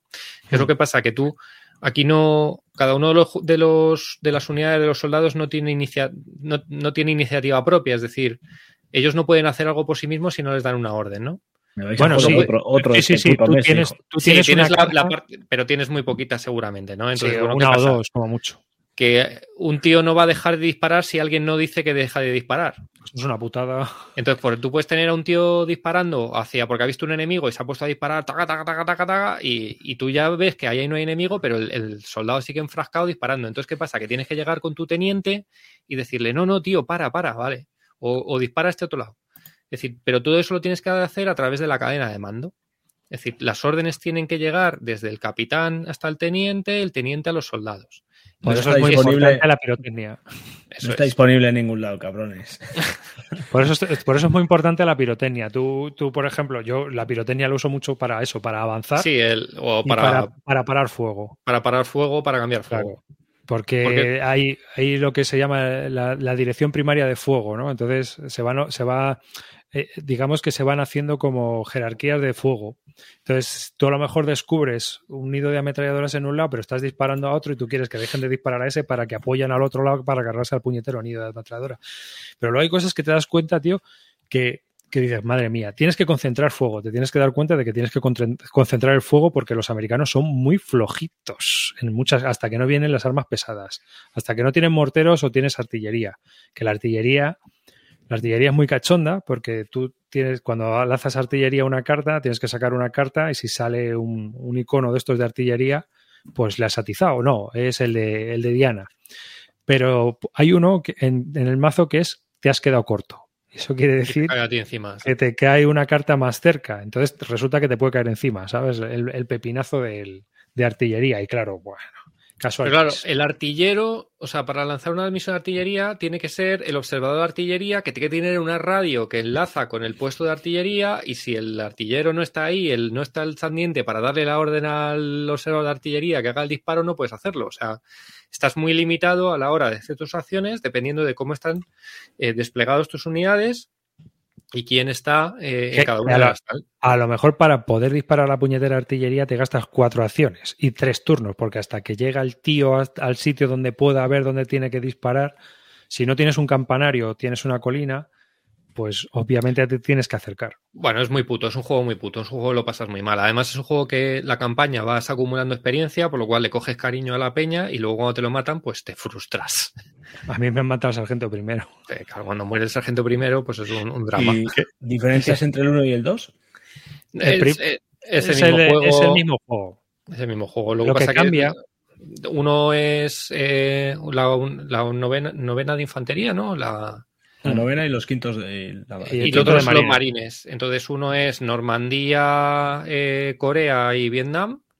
Y el otro es pues Peleliu, Peleliu, Corea eh, Corea y y Vietnam. Pero otras, otros sitios distintos. Entonces, donde estuvieron, poco. claro. Son campañas históricas de esas unidades. Pero Es las reglas homenaje. son las mismas, excepto en el último, en el 2, que hay un tema de Hue, que es eh, batalla urbana en Vietnam, que sí que es un poco distinto, que solo viene en el 2. El resto es lo mismo en, en los dos juegos. Y no mejoraron Eh, las reglas del 1 al 2. Sí, a- se Sí, ha cambiado sí, mucho. sí, sí, y sí. es más, las están rehaciendo. Eso es. Y es, es que justo hoy he estado viendo una presentación que estaba hablando Ben Hull al respecto de tanto de este juego como de otros juegos que está haciendo con respecto al, al Musket and Pike, por cierto. Y, y estaba hablando que van a sacar una nueva campaña de Ardenas y, y Mm. un- una refactorización completa del manual con todas las dudas, etcétera, que están trabajando muy fuerte en, en intentar recopilar todas las dudas que hay o, o todo lo que hay en la BGG eh, con un reglamento nuevo integrado. Entonces, Luego, luego hay cosas muy, muy buenas, muy chulas, que es dónde, dónde eliges lanzar los helicópteros, por ejemplo en Vietnam, las zonas de desembarco, las zonas de embarque, las zonas para, para sacar a los heridos. O sea, tienes que tener en cuenta muchas cosas. Igual que en la Normandía hay gente que lleva, por ejemplo, el sargento primero le llevan el jeep para sacar a la gente enferma, ¿no? Y mientras otros los, eh, le llevan de granadero, que es el tío de las granadas. O sea, cada uno puedes decidir, tienes muchas opciones, tío. Es que tienes muchísimas opciones para hacer. sí, la, la casuística es gigante, gigante. Y no, y no todo está cubierto en el manual y es lo que acaba frustrándote. Pero bueno, tiras para adelante, tiras para adelante con lo que te, te parece lógico y, Ah, y y que el desarrollo inicial, tío, es que no sabes ni cómo coño empezar a jugar. Es un puñetero follón, tienes que ver un par de vídeos. Ese es el problema que tiene el juego, ¿no? Que tiene que no te explica bien cómo, cómo se juega, pero una vez que juegas, resulta que las reglas, o sea, base, es bastante sencillo. Sí. Porque es coger carta y tienes tantas acciones. Y luego hay cuatro páginas con todas las acciones que tienes. Ya está. El problema está en que, claro, cuando se te junta, que es de noche, que te encuentras con un enemigo que no sé qué, que te ha tirado una granada de humo. Entonces, a ver, si ha tirado una granada de humo, tal cual, entonces, ¿me puedo tirar la granada o no me puedo tirar la granada? Son esas eh, dudas ya que empiezas tú a. a Hay unos vídeos bastante buenos de Agustí eh, jugando varias, jugando una, una misión entera y eh, viene muy bien para, para, para acercarse al juego la primera vez si no tienes ni idea. Pero vamos, el juego mola. El juego mola mucho. Si te tienes el tiempo y las ganas de, de echarle horas, porque son horas, ¿eh? Mm. Hasta que empiezas a jugar bien y empiezas ya a decir, ah, coño, lo he desentrañado. Yo creo que me tiré un mes. Un mes hasta que- Pero la verdad es que lo disfruto. Y luego una cosa buena que tiene es que yo lo juego como una vez al mes, una cosa así. Y no se me olvidan, o sea, al final es llevar la secuencia de juego. No, sé, no es una cosa que se te olvide como otros juegos que digas, me tengo otra vez que leer todo el puñetero reglamento. El reglamento es una referencia y con ir siguiendo la- las reglas de, o sea, la, la fase de juego, pues te vas acordando de todo. O sea que, que es así. Yo, yo es que recuerdo con. Me, hace, me, hacía, me, hacía me resultaba curioso este juego que yo siempre veía que aparte lo jugaba mucha gente que no era Wargamera. Que, pues eso, yo creo que el Calvo lo tuvo. eh, Calvo lo tiene, no lo tuvo, lo, lo, tiene. lo- tiene. Bueno, y Es muy, yo- na- es muy narra- es muy narrativo, es un juego Claro. súper narrativo. entonces que tiene que ser complicado, pero tampoco tiene que ser una cosa Ojo. salvable. El, el juego en la primera edición era injugable. O sea, la primera edición que hubo del primer Fields of Fire era injugable. Y luego es cierto que sacaron una segunda edición donde ya el manual, para mi gusto, no está mal, ¿eh? No está mal. Pero es verdad que es un, te lees el manual y dices, ¿pero qué cojones es esto? Sí, Pero bueno, sí, sí. Si te ves Ah. un, te ves unos cuantos vídeos de Agustín Claro, eh, y la, dices, la- ah, vale. la putada es que no es para tanto. Eso para Sí. empezar. Lo que pasa es que es verdad que tú te lees el manual y, y Y dices, ¿qué sí qué? Y que hace falta una regla tipo Warhammer de estas que te digo yo de si dudas en algo, saca una carta. Y si sale un 1 es que tal, y si sale un 2 es que lo otro. Ya está. O sea, no te compliques la vida. O sea, no te tires ahí tres días buscando la BGG, preguntando dudas. No, tío, tú juegas y luego ya cuando acabes, pues... Cuando acabes, si lo hice mal. Bueno, pues lo hice mal. Ah, bueno, pues no, pues salió así ya está. Si tampoco, si es que es un Mm. juego narrativo, eh, al final, ¿sabes? Que tienes que tener muchos val- valores en cuenta. Pero sí que es cierto, pero o sea, es que además pasan cosas muy cachondas. O sea, que tú a lo mejor estás ahí atacando a unos nazis ahí en un bosque con todo lo que tienes, artillería, mortero, bueno, les estás metiendo ahí la del pulpo y van los tíos como jabatos y te aguantan todo, ¿sabes? O te llega el sargento primero, entra ahí a cañón, a la desesperada para intentar salvar un pelotón que tienes ahí atrapado, a una escuadra, y de repente, tío, el tío, pues va, ah, se carga ahí un nido de ametralladoras, una escuadra, y, y es que pasan cosas muy, muy, muy guapas. Que luego dices, joder, macho, qué chulo. Está muy bien. O sea, y si vas poniendo, haces en plan roleo, le vas poniendo los nombres a la gente y tal, la cosa mejora por momentos. Está muy, muy chula. Claro, lo que pasa es que, bueno, el teniente va a cascar, el otro va a subir, el otro, ¿sabes? O sea, porque al final tienes que arriesgar, en algunas tienes que arriesgar mucho. O tienes, tienes la causística, sobre todo las patrullas, de las puñeteras minas, que eso es una potra literal. O sea, si te sale un, un campo de minas, pues lo mismo te palma media escuadra y, y no puedes hacer nada. Yo al juego el gran pero que le pongo no es el manual y todo esto, sino es el pifostio que se monta de marcadores. Ah, bueno, Y luego que el, el- el terreno no empiezas a jugar, no es... mm, empiezas a jugar y se puede ampliar. Ah, sí, pero tú tú no dices, puedes, am- empiezas- pero tú no puedes, tú no puedes atravesar esa zona. Claro, no, no, pero, pero, pero si te sale que hay un francotirador a, cuat- a tres cartas de distancia encima de una colina, tienes que poner tres cartas. Por lo Sí, cual, a lo mejor sí, has, empezado, has empezado jugando en una mesa que tienes este espacio y de repente necesitas ampliar por aquí y por arriba. Entonces, si no tienes una mesa muy grande, puede llegar un momento que digas, hostia puta, ¿y ahora cómo pongo que- las putas pero- cartas? A ver, tú también piensa una cosa. Si tú tienes un francotirador a tres cartas y no le ves y no le tienes. eh, o sea, lo puedes poner con un dado de marcador eh, que está a tres cartas, porque es que le- solo le puedes disparar con artillería. ¿Y, y creéis que eso está bien resuelto así con cartas? ¿No molaría más un Sí, mapa? sí, Sí. sí, sí. sí, sí. Sí, Hay- además hay veces que te tienes que montar las rutas, es que es, que es la caña. Te tienes Ya. que, tú tienes que planificar las rutas de por dónde vas a ir para llegar a los sitios. Roy, encima, si, yo, caí- si si la yo he caído, sigues- si- si yo he caído en las Ardenas y caigo en este, no me vas a dejar solo, ¿eh? O sea, que Yo, lo he puesto en la wishlist. ¿eh? Lo he puesto en la wishlist. Si, si, Hay- por ejemplo, tú La, llegas. la gente lo juega, no lo juega en solitario, hay gente que lo juega en cooperativo. Sí, no, es que yo, yo creo que se puede jugar en equipos. Hmm. Este juego se puede jugar en equipos. Porque lleva uno. Uno hace de capitán y lleva un pelotón. El otro Para lleva Reyes. Roy, para Reyes, vamos. ¿Sabes? O sea que, que yo creo no que. se puede es- comprar. Estos de los míos. Estos son los juegos que recomiendo Que yo. sí, que sí está, que ya me han dicho ya cuatro, cuatro tiendas, tío. Y no, no me lo he comprado ya porque no tengo la tarjeta a mano, ¿eh? Si no, ya me habría comprado. ¿eh? A ver, ojo, ojo, cuidado, ¿eh? que luego nos van a decir aquí que metemos goles. Eh, Esto es un golazo. Esto, esto no es- es un golazo. Esto es un obús. Esto, Esto sí. esto Eh, es un mundial. Eh, eh, ojo, cuidado con este juego, ¿eh? que yo, yo no es un juego que recomiende. ¿Pero qué me estás contando ahora, cabrón? No, no, no, no, lo digo en serio, me parece un juegazo, me parece un juegazo, me parece Es un, un juego juegazo. increíble, pero no lo puedo recomendar porque es un juego que tiene... Porque le tienes que invertir muchas horas. Exactamente, no es porque malo, es un juego no que malo, seguramente o sea. cuando te, te aproximes y veas el manual vas a quererlo lanzar por la ventana. Tío, que es que el manual. Espera. O sea, es que Y- son, do- son entre el manual y el li- dos libros de escenarios.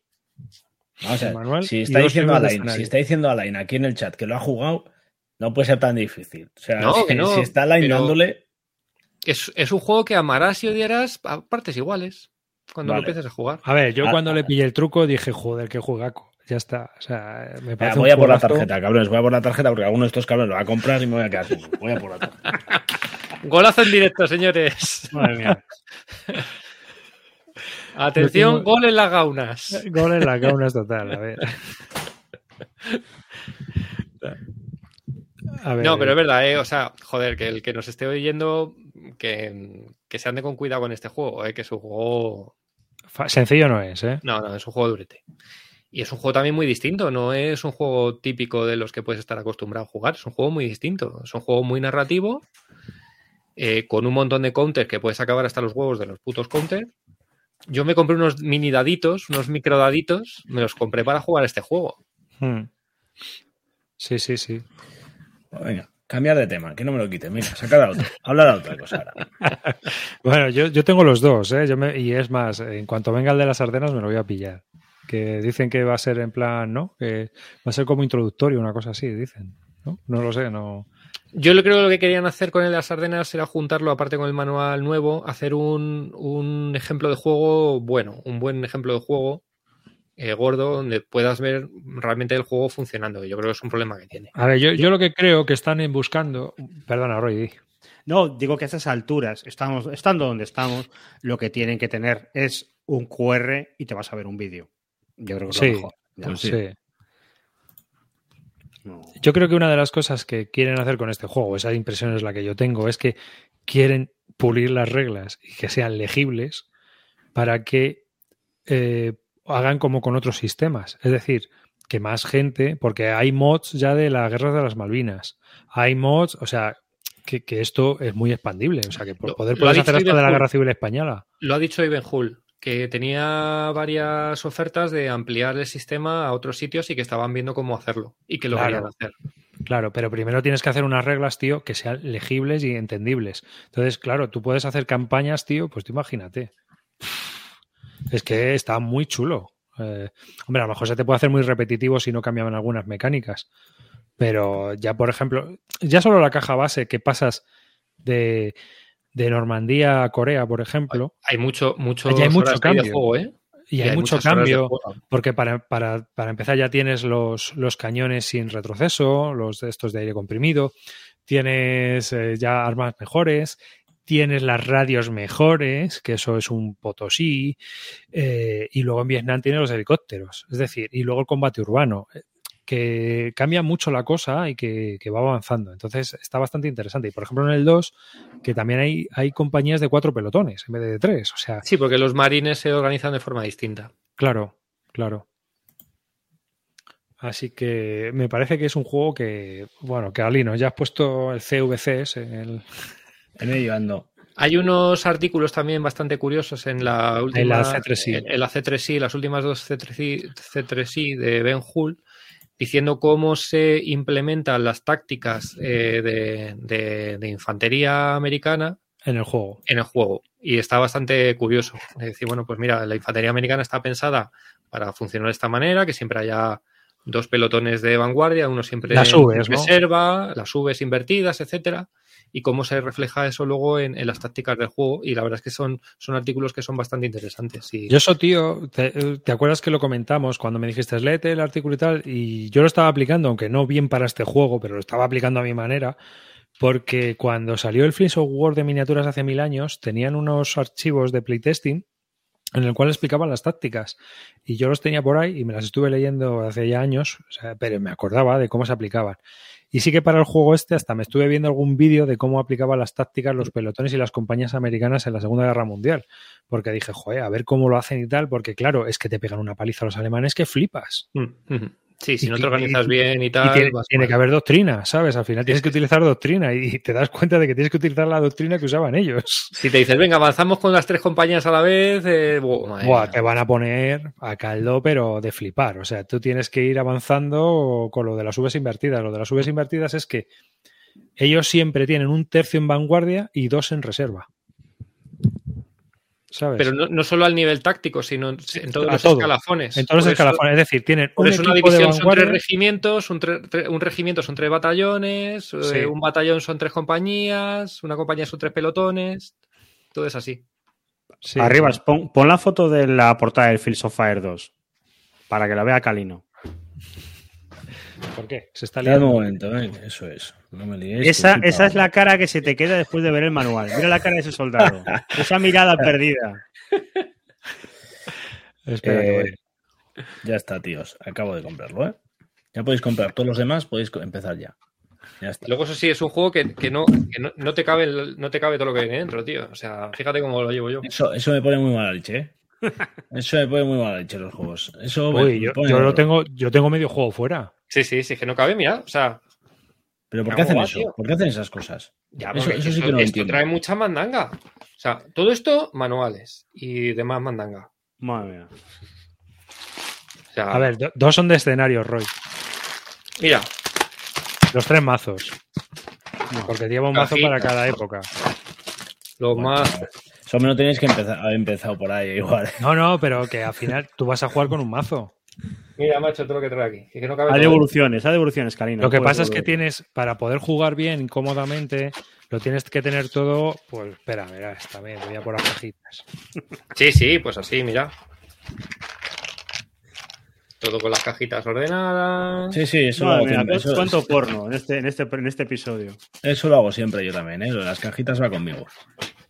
Pero es que mira, o sea, yo, yo tengo tres cajas y aún así me queda todo esto de marcadores que no me caben en las cajas, tío. O sea, Ya, cuando yo- juego con los alemanes, hago una cajita de alemanes, pero Sí, los, sí. los chinos los tengo aquí todo fuera. Yo tengo, yo tengo, mira, los americanos. ¿Sabes? Con todas sus unidades, lo que voy sacando, las casualties, todos los- todas las unidades están aquí. Los equipos de combate y la, los, los- la compañía, los líderes y todo. El equipo y los contactos. ¿Sabes? Los alemanes. Y luego tengo otras dos cajas dentro. ¿Sabes? Todo eso el lo tienes manual. fuera de la caja. Esto lo tengo fuera. No me cabe. Joder, No me tío. cabe. Este es el manual. Esto lo tengo que tener fuera. Si es que no cabe. Se me pone mala leche, tío. Eso no me gusta, tío. ¿Por qué? Esto es de todo muy tener fácil. cosas fuera de la caja, no. Porque te pillas una caja en blanco de GMT que las venden y le pones Fields of Fire eh. Coño, pero que el juego tiene que venir pensado, tío. No Que me no, jodas, acá, tío. mira, que que te- yo lo tengo, que que yo lo te- tengo todo, yo lo tengo todo metido en la caja. He visto O sea, cómo que lo se- tienes, Se tú queda así, se Eso, queda así, lo, tienes, en plan por diosero. Te he visto cómo lo tienes en la vida, tendría yo un juego así como lo has tenido, como lo tienes editado todo. Esto es muy radiofónico. Para los que estén escuchando el podcast, están las cajas que se salen por fuera, que no Sí. cabe la tapa. Desagradable de ver. Está como cuando yo me pongo una camiseta de hace 10 años. Pues igual. Horrible. Horrible. O sea, es, es- es ponerte una camiseta y que se te vea el ombligo. Exactamente. Esa es la sensación. Hostia, pero es que es verdad, es que es mucha mandanga, ¿eh? es que viene mucho. Me lo están comprando ya, ¿eh? Merlo, Merlo Juegos me lo compra. Claro, sí. A ver, la caja es una caja pequeña para lo que es. Tenían que venir una caja kit starter. Y entonces, pues tienes que te comprarte una caja de 3 pulgadas de esas blancas de GMT. Bueno, voy a tirar todo lo que trae el, el- el Juana de Arco. Mira, ¿ves? Otro, otro que, que son los marcadores de fuego y todas esas movidas. ¿sabes? Otra cajita. Y luego ya, pues aquí, un mazo. El mazo de juego. ¿sabes? No lo infundes, que no cabe, ¿eh? Sí, no, si lo funda peor. No, yo tengo fundadas las de combate, pero las de, las de terreno no. Las de terreno no, porque me parece que, porque como le pongo el metraquilato encima, pues tampoco. Me está empezando a entrar el sudor frío, ¿eh, chicos. Y luego ya, pues. Pero mira, tío, te voy a enseñar. Las hojas de experiencia, ¿eh? Con las unidades, lo que han matado, lo que han dejado de matar. ¿Ves? Cada una de, de las unidades de la- los combates que hemos tenido recientemente en mi compañía. Y te, pues lo vas teniendo ahí. Arriba, ¿le pones nombre a los soldados? No, todavía no. Yo sí. Yo eso lo haré, ¿eh? Los Hay- tiene que sobrevivir una misión para ponerle nombre. Llevo muy mal cuando, mat- cuando matan.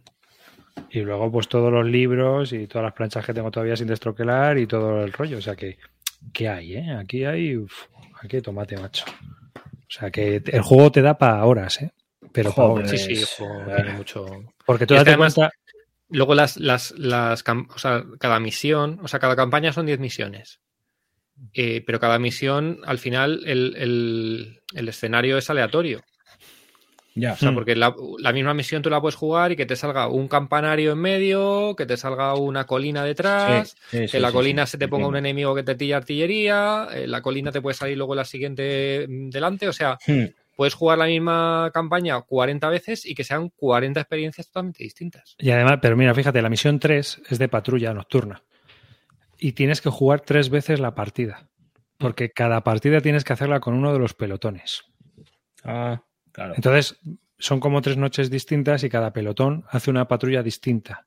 Simula, simula que avanzas cada vez, cada día con una, ¿no? O sea, cada partida Sí, con sí, una. cada vez vas explorando cada día con una. Y entonces resulta pues que eso, que a lo mejor uh, la primera está súper desgastada, ya la tienes en retaguardia, la tienes que poner a lo mejor en un lado donde sepas que no va a haber tanta movida para que descanse el resto de los otros días. O sea, tienes que tener en cuenta muchas cosas. Es un juego muy interesante. Es un juego muy interesante. Bueno, a la vuelta de Navidad os diré. Hmm, A ver qué tal, ¿no? Sí, sí. Peleliu. Bueno, mientras no se te quede esta cara, E- Ese es el que he pillado. Es que encima, tío, soy yo sin afeitar, ¿eh? o sea, sí, sí, sí, me han pillado. A ver, a ver cuánto tarda en subir alguien, algún cabrón de los que está oyendo hoy, un meme con mi jeta con ese casco. Ya veréis que va a aparecer no tardando esa mierda. Eh, por cambiar de tema, ¿qué, dijo Ben Hull del Musket and Pike? ¿Van a sacar el maldito Dual Pack de una vez o no? Sí, el Dual Pack dicen que lo tienen ya prácticamente hecho, que está en arte, que el manual han tenido que tocar muy poquito porque solo están adecuando al, al tema del arte y que en breve está ya listo. Y que lo que querían ahora es ver si hacen los, los anteriores, si los juntan dos en dos para sacar también Dual Packs de, de juegos antiguos. Pues yo veo cojonudo, ¿eh? y todos esos. Sí. De hecho, GMT eso- lo debería hacer más con algunos juegos antiguos que tiene. Eso va con un poco más de retraso, pero el, el Dual Pack este, yo por lo que ha dicho Ivan Hull, bueno, lo he visto hoy, pero no lo ha dicho hoy, lo dijo la semana pasada, ¿eh? pero he visto yo hoy el vídeo. Hmm. Estaba ya bastante, bastante bien. Y que, que bueno, que le habían dado bastante, el tema del arte le habían dado bastante vuelta, habían cambiado los órdenes de batalla, que habían salido nuevas investigaciones. eh, entonces, bueno, que habían tenido todo eso en consideración. O sea que no es. o Yo, lo que sé es que iban a cambiar el arte de los counters, porque los counters Sí. tenían el típico fichita de, de McGowan de, de un señor y lo querían cambiar para hacer una formación vista desde arriba, un rollo así. no lo han enseñado, pero sí que han dicho que han cambiado el arte de los counters, pero no, no lo han enseñado hoy. Y luego también ha hablado de eh, Mosquet and Pike es esta y El Benit, el de la, No, Mus- el de la Mus- guerra de, de sucesión austriaca. eso es, Musket and, Musket and, Pike. No, No. También. Musket No, Bayonet. Musket and Bayonet, Musket and Bayonet, que también estaban, estaban con él. Que no sé qué tal. No sé. Ese estuve yo leyendo, en la C3 hay un artículo que comentaba él, en el cual decía que se había metido porque no tenía ni pajolera idea del periodo y que le había picado. Entonces, eh, que habían entrado ahí a desarrollarlo y tal, y que, bueno, pues a ver qué salía. Que estaban investigando y que eh, les había servido para investigar sobre, sobre el tema. O sea Ese, que- por lo que yo he entendido, va con un poquito más de retraso, pero el Dual Pack parece que va bien, por lo que ha dicho. Y luego ya entrará dentro como la cola de GMT de producción es gigantesca. Vete a saber cuándo lo, le pueden dar salida, pero pues que tiene Esto lleva como tres años para salir. Sí. Si yo sí, sí, yo sí. tenía uno de la serie y lo vendí porque, porque dije, bueno, que iba a salir. me cojo el Dual Pack. Y aquí estoy. Me lo hubiera jugado en todo este tiempo. Hmm.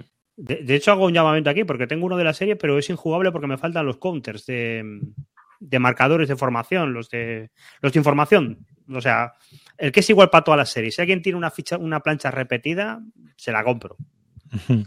Una cosa que no hemos comentado, que me ha acordado un poco tarde, pero el Granada, si necesitáis sillas, yo os puedo dar unas pocas, ¿eh? Para que sepáis. Pero de las grandes, ¿no? De las de playa. Sí, sí. Con una, con una tapáis directamente medio mapa. O sea, Ahí sí que te caben ya cuatro apilamientos hacia arriba. ahí no vais a tener problema de que se os caigan. Qué chulo. En fin. Bueno, pues vamos a ver qué más tenemos por aquí para, para charlar. Eh, teníamos, mirar, de. Bueno, de compas ya hemos hablado también un poco. Hemos hablado también del. Del Napoleón. Bueno, eh, sacaron el. Voy a decirlo, a ver. A ver si. El otoño en Barbarosa de la serie SCS, que ya ha salido en caja, ya lo tenemos también en las tiendas. Y es un juego que salió en un principio por revista, que es. eh, en realidad fue un, algo que le pidieron al diseñador, al, al Hans Kissel este, que es el diseñador del, del OCS Smolensk. Entonces le pidieron que ya que tenían el orden de batalla hecho, que hiciera un SCS para la revista que tienen, el, el Operational este, o como coño se llama, Special Operations, o no me acuerdo. Special Ops. El Special Ops, ese. Y entonces hizo una, una revista, eh, o sea, hizo el juego para la revista. Y la verdad es que tuvo bastante buena acogida, el juego funciona bastante bien, eh, aunque bueno, pues tiene algunas peguillas, y ahora lo han sacado en caja, típica caja SCS, donde viene el juego, o sea, viene el, el mapa, la plancha de, para jugar y las reglas. Y olvídate que no vienen ni ayudas de juego, ni nada, ni despliegue, ni Mm. tal. Pero bueno, son 40 pavazos, como siempre. El caso es que si este juego que estaba muy buscado en la revista o estaba muy buscada en la revista, si alguien no la tiene, pues ahora pues la oportunidad de probar un SCS que, bueno, tiene una familia. Yo creo que es peor que Kharkov, para mi gusto. Creo que Kharkov es mucho más dinámico y tiene cosas más interesantes. Pero este otoño por Barbarossa, pues bueno, pues sobre todo la primera parte es bastante entretenida, que es el empuje alemán hasta que empiezan a, a llevarse Hitler unidades de allí para otro lado. Y está bastante, bastante entretenido. Típico SCS de toda la vida, de empujar counters para adelante. Mi grupo se pilló el otro, el que, bueno, un colega mío que compra bastante de MMP, se pilló el otro que salió a la vez que es, bueno, a la vez no, pero en una época parecida, el que tiene cheat pool, el Panzer Battles. Ah, el Panzer Battles. Y hombre, yo lo estuve viendo el otro día, no tiene mala pinta, pero, pero a ver, a ver. ¿El, el África ha salido ya o No. debe quedar poco, no? No ha salido. No sé si le quedará mucho o poco, pero ese es un poco de los monsters SCS de estos y a mí olvídate. Tiene más de un mapa. No me llama ninguno de los tres, ¿eh? Mm, No es que esta serie yo sigo pensando. Bueno, el otro día sacaste tú la foto, ¿no? Que en nuestro grupo de Telegram que tenemos interno pusisteis una foto del Days of Days, que es el, Sí. de, el del desembarco de Normandía, que es un monster SCS. Ese lo voy a jugar, porque eso es lo que os digo. Sí. Un, un amigo mío tiene una flor en el culo y se compró, vi- vio las rebajas de MVP y se pilló cuatro o cinco juegos. Y yo le dije, no, no, ¿qué haces, loco? Y nada, el tío se los, se los había pillado ya y dijo, ah, me da igual. Y les llegaron sin aduanas ni nada. Y, bueno, pues suerte que tiene la gente, que, que no lo haga. Si alguien me escucha, alguien que no lo haga. ¿Y vas a jugar esto en serio? Sí, sí, sí, sí, sí. Él está convencido que lo quiere jugar, lo jugaremos seis o siete o lo que sea. Y a mí me ha sorprendido porque yo pensaba que era un SCS Normandía, pero es que es tan grande que ni siquiera es Normandía. Alguien decía, ¿esto es Normandía y Cobra? No, no, no. ¿Cómo? Ni Cobra ni Normandía entero. Esto es que no llega ni a Cherburgo y es simplemente el tomar las playas y, y asegurar la posición. No, no más. Oye, y la rebaja de MP, ya que se pilló esto, ¿no se pilló el, el, el de, el de GTS también de Normandía? ¿Cómo se llama? El No. Day, joder, Ah, ¿cómo se el llama? Greatest, Greatest Day. Es que es, No, es un juego que son Day. 220 pavos y salía, se quedaba en 80 o algo así. Pero ese lo podíais haber cogido con el club. O sea, solo cogíais dos o tres en el club y bueno. pues Sí, igual sí, yo daba. conozco mucha gente que se lo había pillado. Lo, lo que pasa que luego, claro, si te pillaban con la. con. con Sí, es que es mucho, es jugártela mucho, ¿eh? Es que luego son aranceles aparte. claro, pero bueno, Sí, que de, dos- de, dos- aranceles. de 220 pavos a 80, pues joder, era para jugársela. Ya, pero con el envío, cuando saca con no sé cuántos, te pasas de 150 y te caen aranceles. Ya son dos impuestos más. Los aranceles, el IVA de los aranceles y la gestión de los aranceles. O sea, que, Ah, El tío este tuvo mucha suerte, pero lo normal es que te pillen y te crujan. Sí, sí, pero sí. te crujan vivo. O sea, no digas el nombre por si acaso. Yo estuve, yo estuve tentado de coger el BCS, me faltaba el Krieg y estaba muy bien de precio también y estuve Sí, los veces pero- estaban todos tirados de precio. Mm. Sí, pero vamos. Lo bueno de este, Roy, es que puedes jugar mapa por mapa. Sí, para sí, sí, cada sí. playa. O sea, sé que tienes todas las playas, pero puedes jugar una playa, puedes jugar otra playa. Al final dicen que es bastante jugable. Y, luego la, es. la escala es que es tan pequeña que he visto cosas muy bizarras, como por ejemplo que hay ametralladoras gordotas que tiran Mm. como si fueran barraje de SCS, porque claro, es una ametralladora que hace un barraje a dos hexágonos solo. Pero bueno, es que dos hexágonos son 140 metros en este juego. Claro. Ya, ya. Qué cosas, macho. Ya nos contarás. Bueno, esto va para largo, pero, pero sí. La, Sí, la idea porque es hasta que destroquele, hasta que destroquele, tela. A ver. Ah, bueno, mira, también tenemos. eh, de la serie Blind War se han presentado ya, que ya están en las tiendas, los nuevos. Uno es el Thunder at Down, la batalla de Wilson Creek. ¿eh? Y el otro es. Sí, que estoy- estoy- luego. Bull ya ha Run. llegado. Estoy Bull Run, la primera de Bull Run. ¿Tú ya lo tienes, Calino? No, yo ya con los tres que tengo me planto. Pero que está en tienda, lo he visto hoy. ¿Y estos siguen siendo mapas de este hombre que se murió? Sí, Sí. mira. Sí, sí. de Kibler. Jo, yo los estuve viendo, yo no tengo ni idea de cómo van estas, pero vi el de el de Wilson Creek, el mapa me parece un, un chocho para jugar de alturas considerable, ¿eh? Ah, no te creas, ¿eh? te haces fácil. ¿eh? Mira, no, pero luego te haces fácil, ¿eh? Sí, A sí, mí sí. me- Sí, un sí. tiempo- En la primera edición no, porque la cosa no llevaba números, pero ahora como todos los, Sí.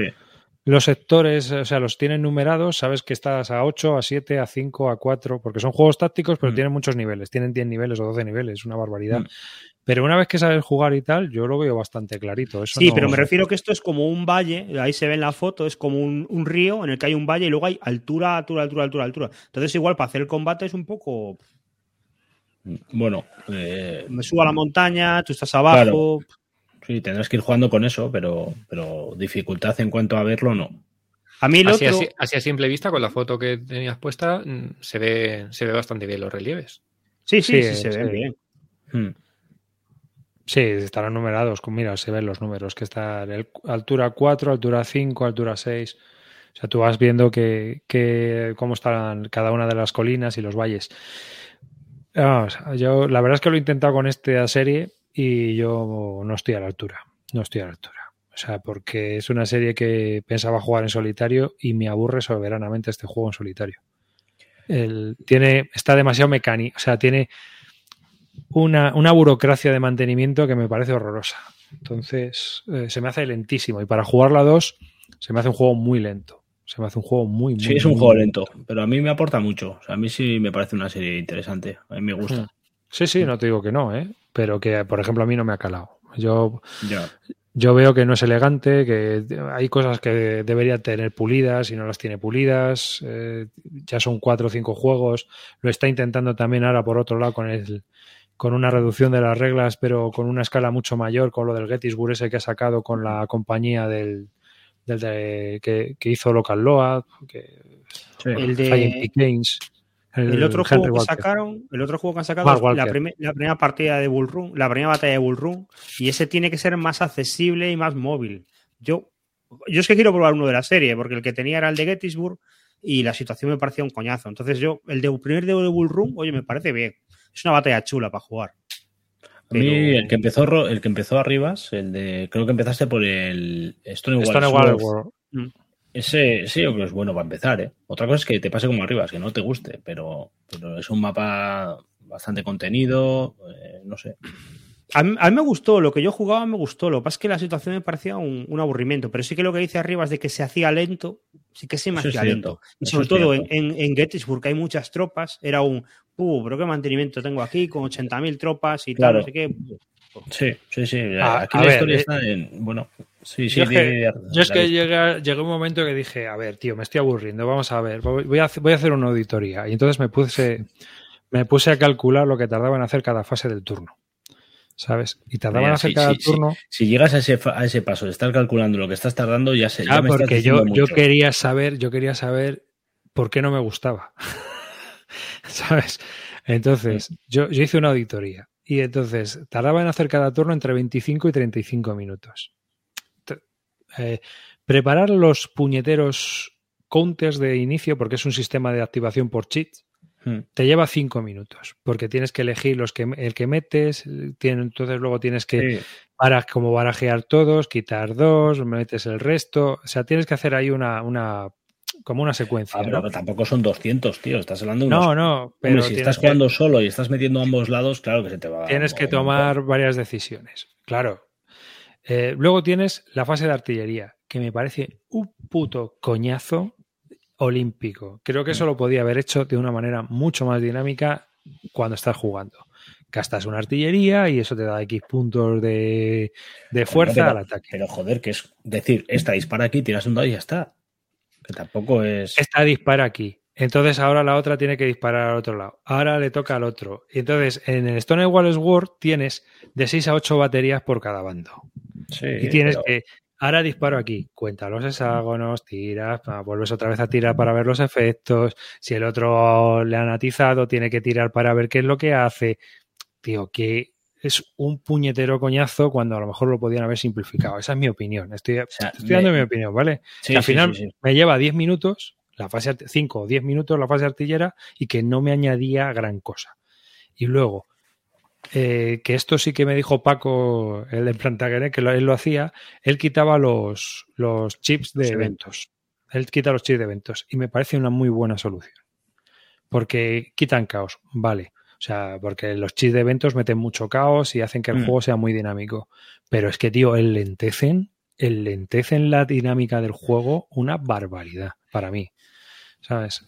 Y que te interrumpo, espera, que confusión en el mando. ¿Sabes? Que- Sí, que sí, es verdad que eso pasa. Pero luego también tiene eso, que le mete un caos al juego que a mí me gusta también. O sea, Ya, pero también jugando en solitario, muchos de los cheats no son un, es un que- evento y pasa algo, sino que es un, un rollo en plan de me guardo este cheat para jugárselo en el momento que yo le es que, fastidie esto, al yo es que esto no lo juego en solitario ni, ni loco. Claro, pero, pero es que para jugar a dos no lo veo. Ya, ya, ya. ¿Sabes? Eh, o sea, ¿a quién engaño yo para jugar a esto? Y estar ahí 10 minutos con la fase artillera de cada turno. Hmm. O sea, es que eh, Bull Run, eh, son, la batalla Y es- y- duró y- y tres horas. Eso es, y es un juego largo, ¿eh? Digo, Bull Run. eh, Cedar Mountain, la batalla duró tres horas. Pero es que la partida te dura 14. Sí, sí, sí, sí, o, eso a- es así. a- eh, o sea, o 7 horas. Media hora por turno. Son Hmm. 14 o 16 turnos, pues 7, 8 horas.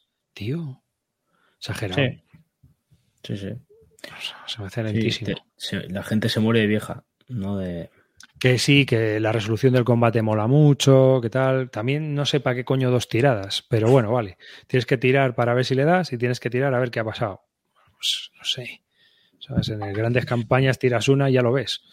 ¿Qué, le has joder, hecho? y qué le has- Estás comparando a Dios con. Eh, ya, claro, sí, claro. Sí, sí, por supuesto. Pero bueno, esto es un táctico Lo- de la- claro, sucesión y es que- diferente. ¿eh? No sé, a mí sí, sí, sí, me- sí. No, no, y que, que tiene, tiene varias cosas interesantes. Ver los atascos que se montaban de unidades. Sí, Tienes cosas que me parecen muy curiosas, pero que realmente el juego se me hace un poco plasta. Así que. ¿Qué te, qué te ríes, Río? ¿Qué te ríes? A ver, suelta. Mira, lo voy a mandar arriba. Ahí. Ahí.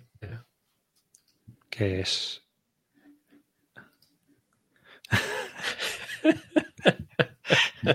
La profecía autocumplida. ¿Qué has Ah, dicho sí. que iba a ocurrir con.? ¿Ya, ya- ya lo han hecho? No me lo creo. Por supuesto. ¿Dónde lo tenemos? ¿En el grupo? Espera, Espera, espera. que lo ponga. Que lo ponga. Que lo ponga Un arriba. Ostras, tío, es Un que segundo, un segundo, chavales, que llega. sois unos cabrones todos. O sea. Lo peor es que lo veía venir, ¿eh?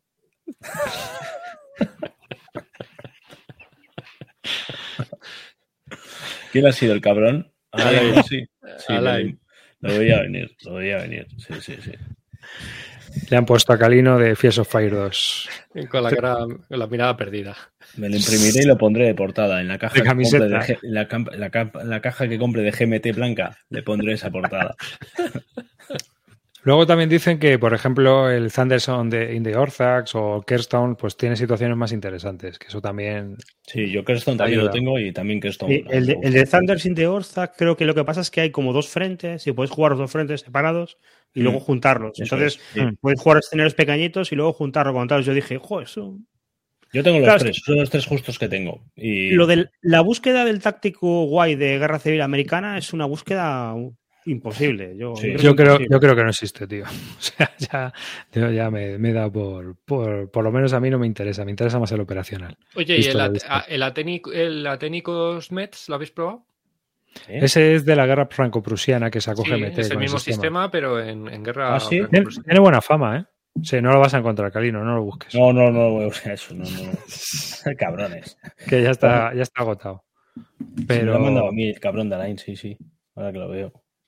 Pero realmente no. Sí que tiene algunos cambios y tal, pero no te puedo decir si mejora algo o empeora algo. La, Pero el sistema, es que, el, sistema tiene éxito, ¿eh? O sea, es un juego, un sistema que. bueno, tiene éxito relativo y entre ahí tiene gente que lo sigue y es de culto, Eso pero también tiene gente que. Luego están los, los fanáticos del sistema este de Berg, como se llama, el de Grandes Batallas de la Guerra Civil Americana, el de GMT, Hmm. que le ponen a parir porque dicen que ni de coña eso es igual que su gran juego. Ya sabéis cómo va la cosa. Y Claro. luego tiene.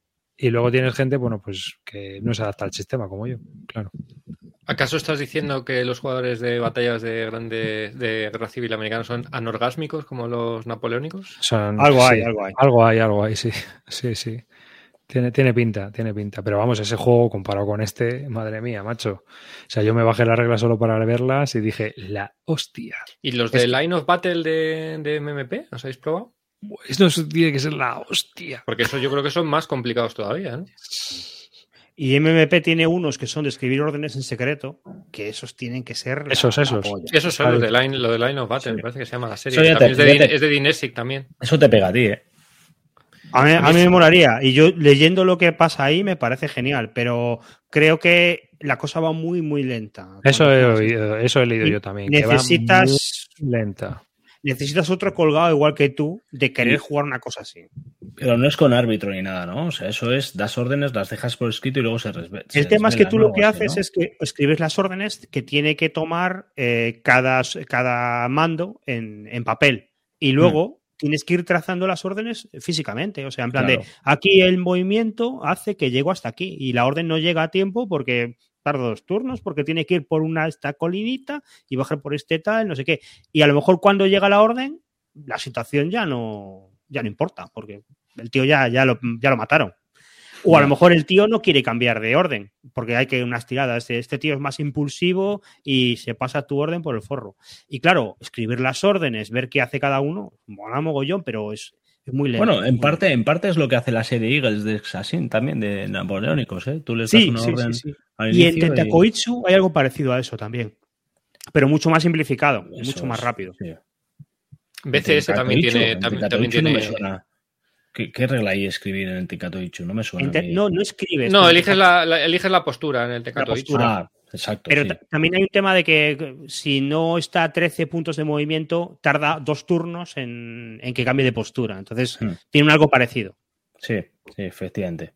Es- los juegos de Dinesic muchos tienen esto de las órdenes, porque por ejemplo BCS también lo incorpora, aunque es una regla opcional, pero para mí es, es, es, mm, es Sí, básica. es verdad, sí, es verdad. Sí, sí, sí, Sí. también. Y luego los tácticos, ¿cómo se llama el sistema táctico que tiene el TCS, no? Me parece que pues Sí, sí, solo le mete una, una, una regla, una letra Ahí- nueva al principio a todo. sí. O sea que no- Ahí creo que también tienen, yo no los he probado, pero ahí tiene muchísimo peso el tema de las órdenes porque creo que hay que darlas con bastante detalle. O sea que es una cosa muy de, de- del Dinesic. Sí, sí, sí, sí. Eso está claro. El- Lo que pasa es que es muy viejuno ya lo de escribir órdenes.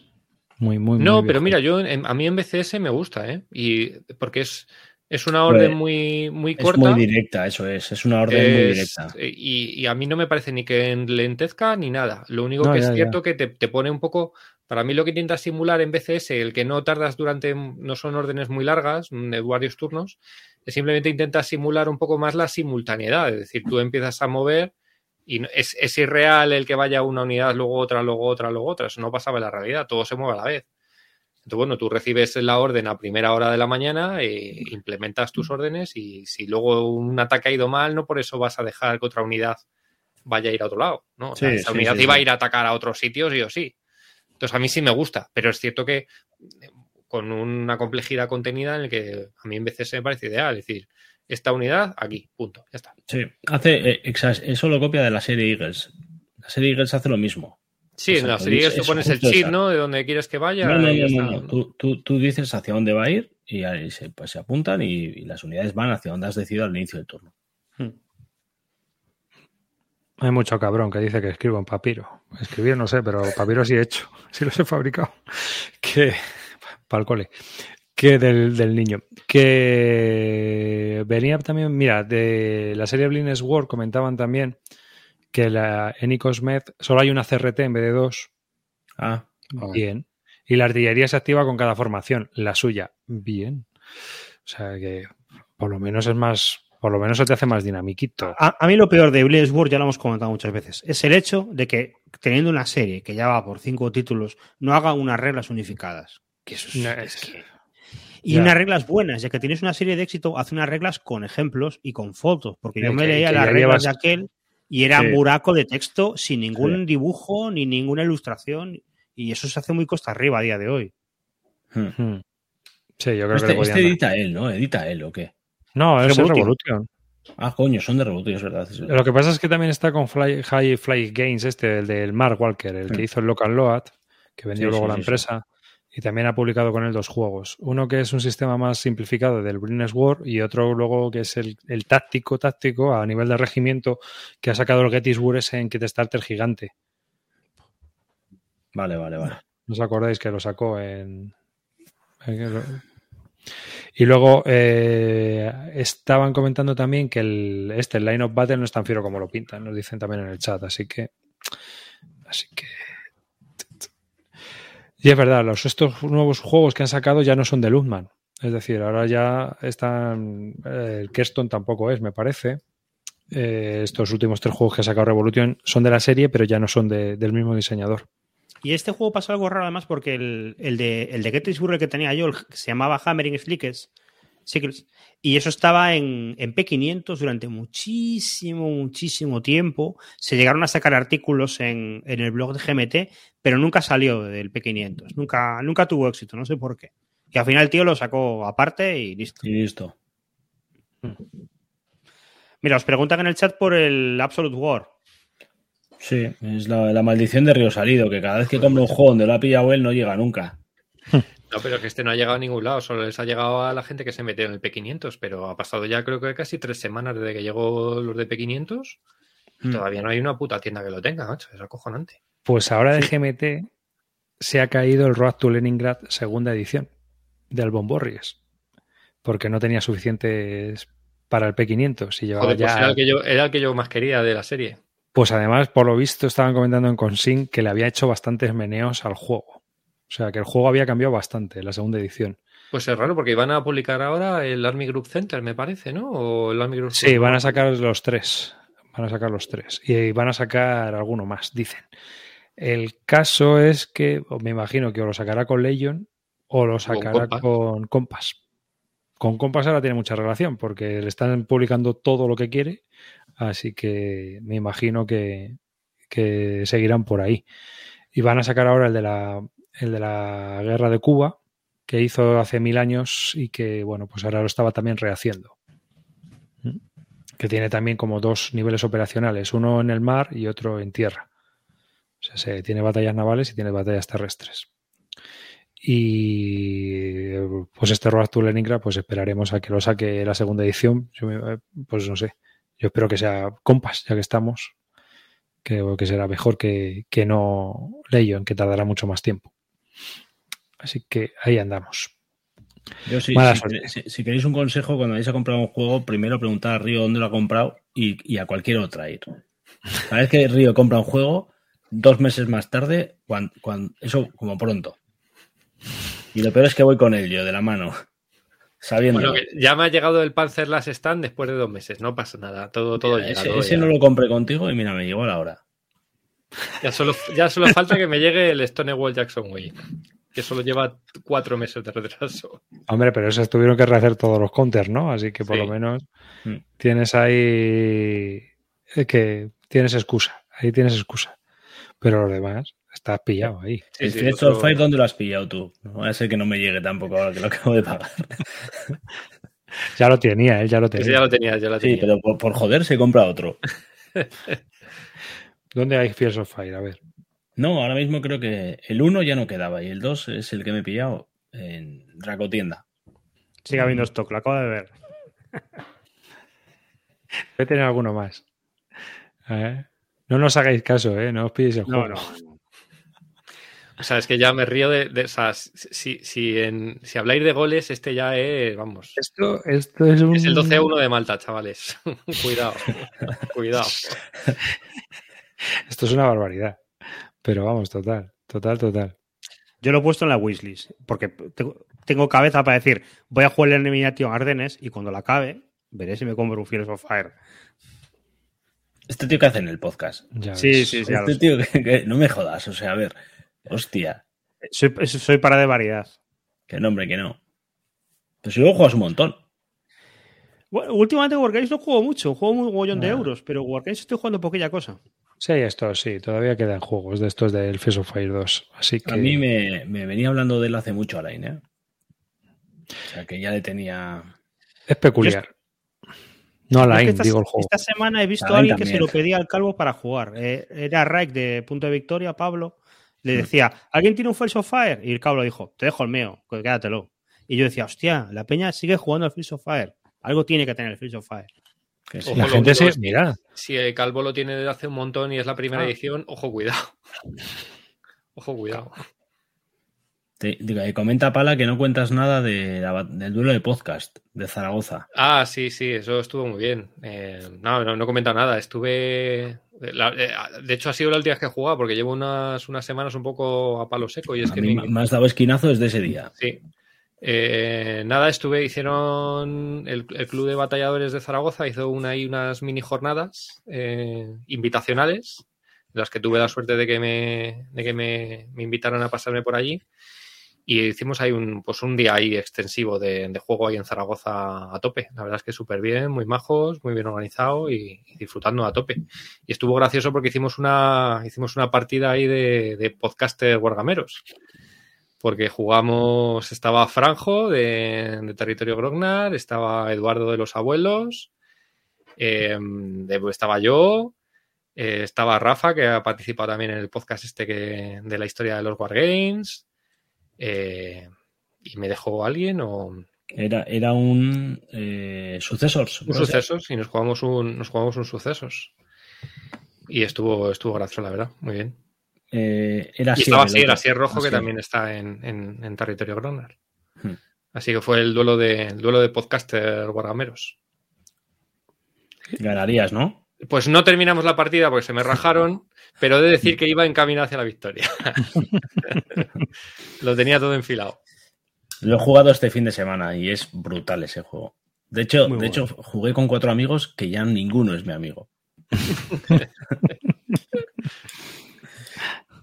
Es un juego muy de. Mola el, el comer oreja y el ataca este. Y el, Sí, sí. Vas, a dejar, vas a dejar que te mamone este y te vas a por aquí. y los negros del ataúd con el muerto para arriba y para abajo. Eh, conseguí enterrarlo, tío. Conseguí enterrarlo. ¿Dónde lo enterraste? tela? ¿En tela? Eh, sí, señor. Joder. Sí, ¿No señor. ganaste? Pero es que ahí fue donde perdí los amigos. Eh, lo robé en la misma capital y lo enterré. O sea, no, no hice nada. Qué cabrón. Uno se hizo, todo, domicilio. se hizo todo el trabajo duro de llevarlo hasta Sí. allí y luego tú te apuntaste a la victoria, ¿no? Me lo subieron. Fue un Uber. Pedí, pedí- lo subieron por Uber y yo lo enterré. No muy cachondo. Eso me lo hizo Pedro también en una, una partida que jugamos hace muchos años. Que, que la tenía para ganar, me jugó una carta, me dejó en bragas Exacto, y se llevó el cadáver. Y fue un plan de Sí, "Hostia, sí. Lo mismo. mierda".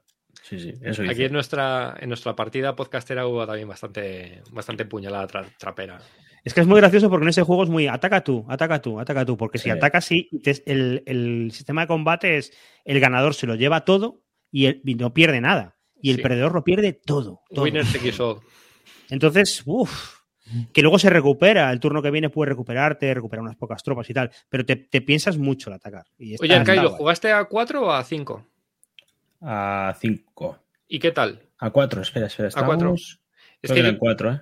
tengo la sensación de que yo la- le, le he dado dos partidas a la nueva edición y las dos han sido a 5. Y me parece que se hace demasiado largo. Pero no Estuvimos, sé. estuvimos a 5.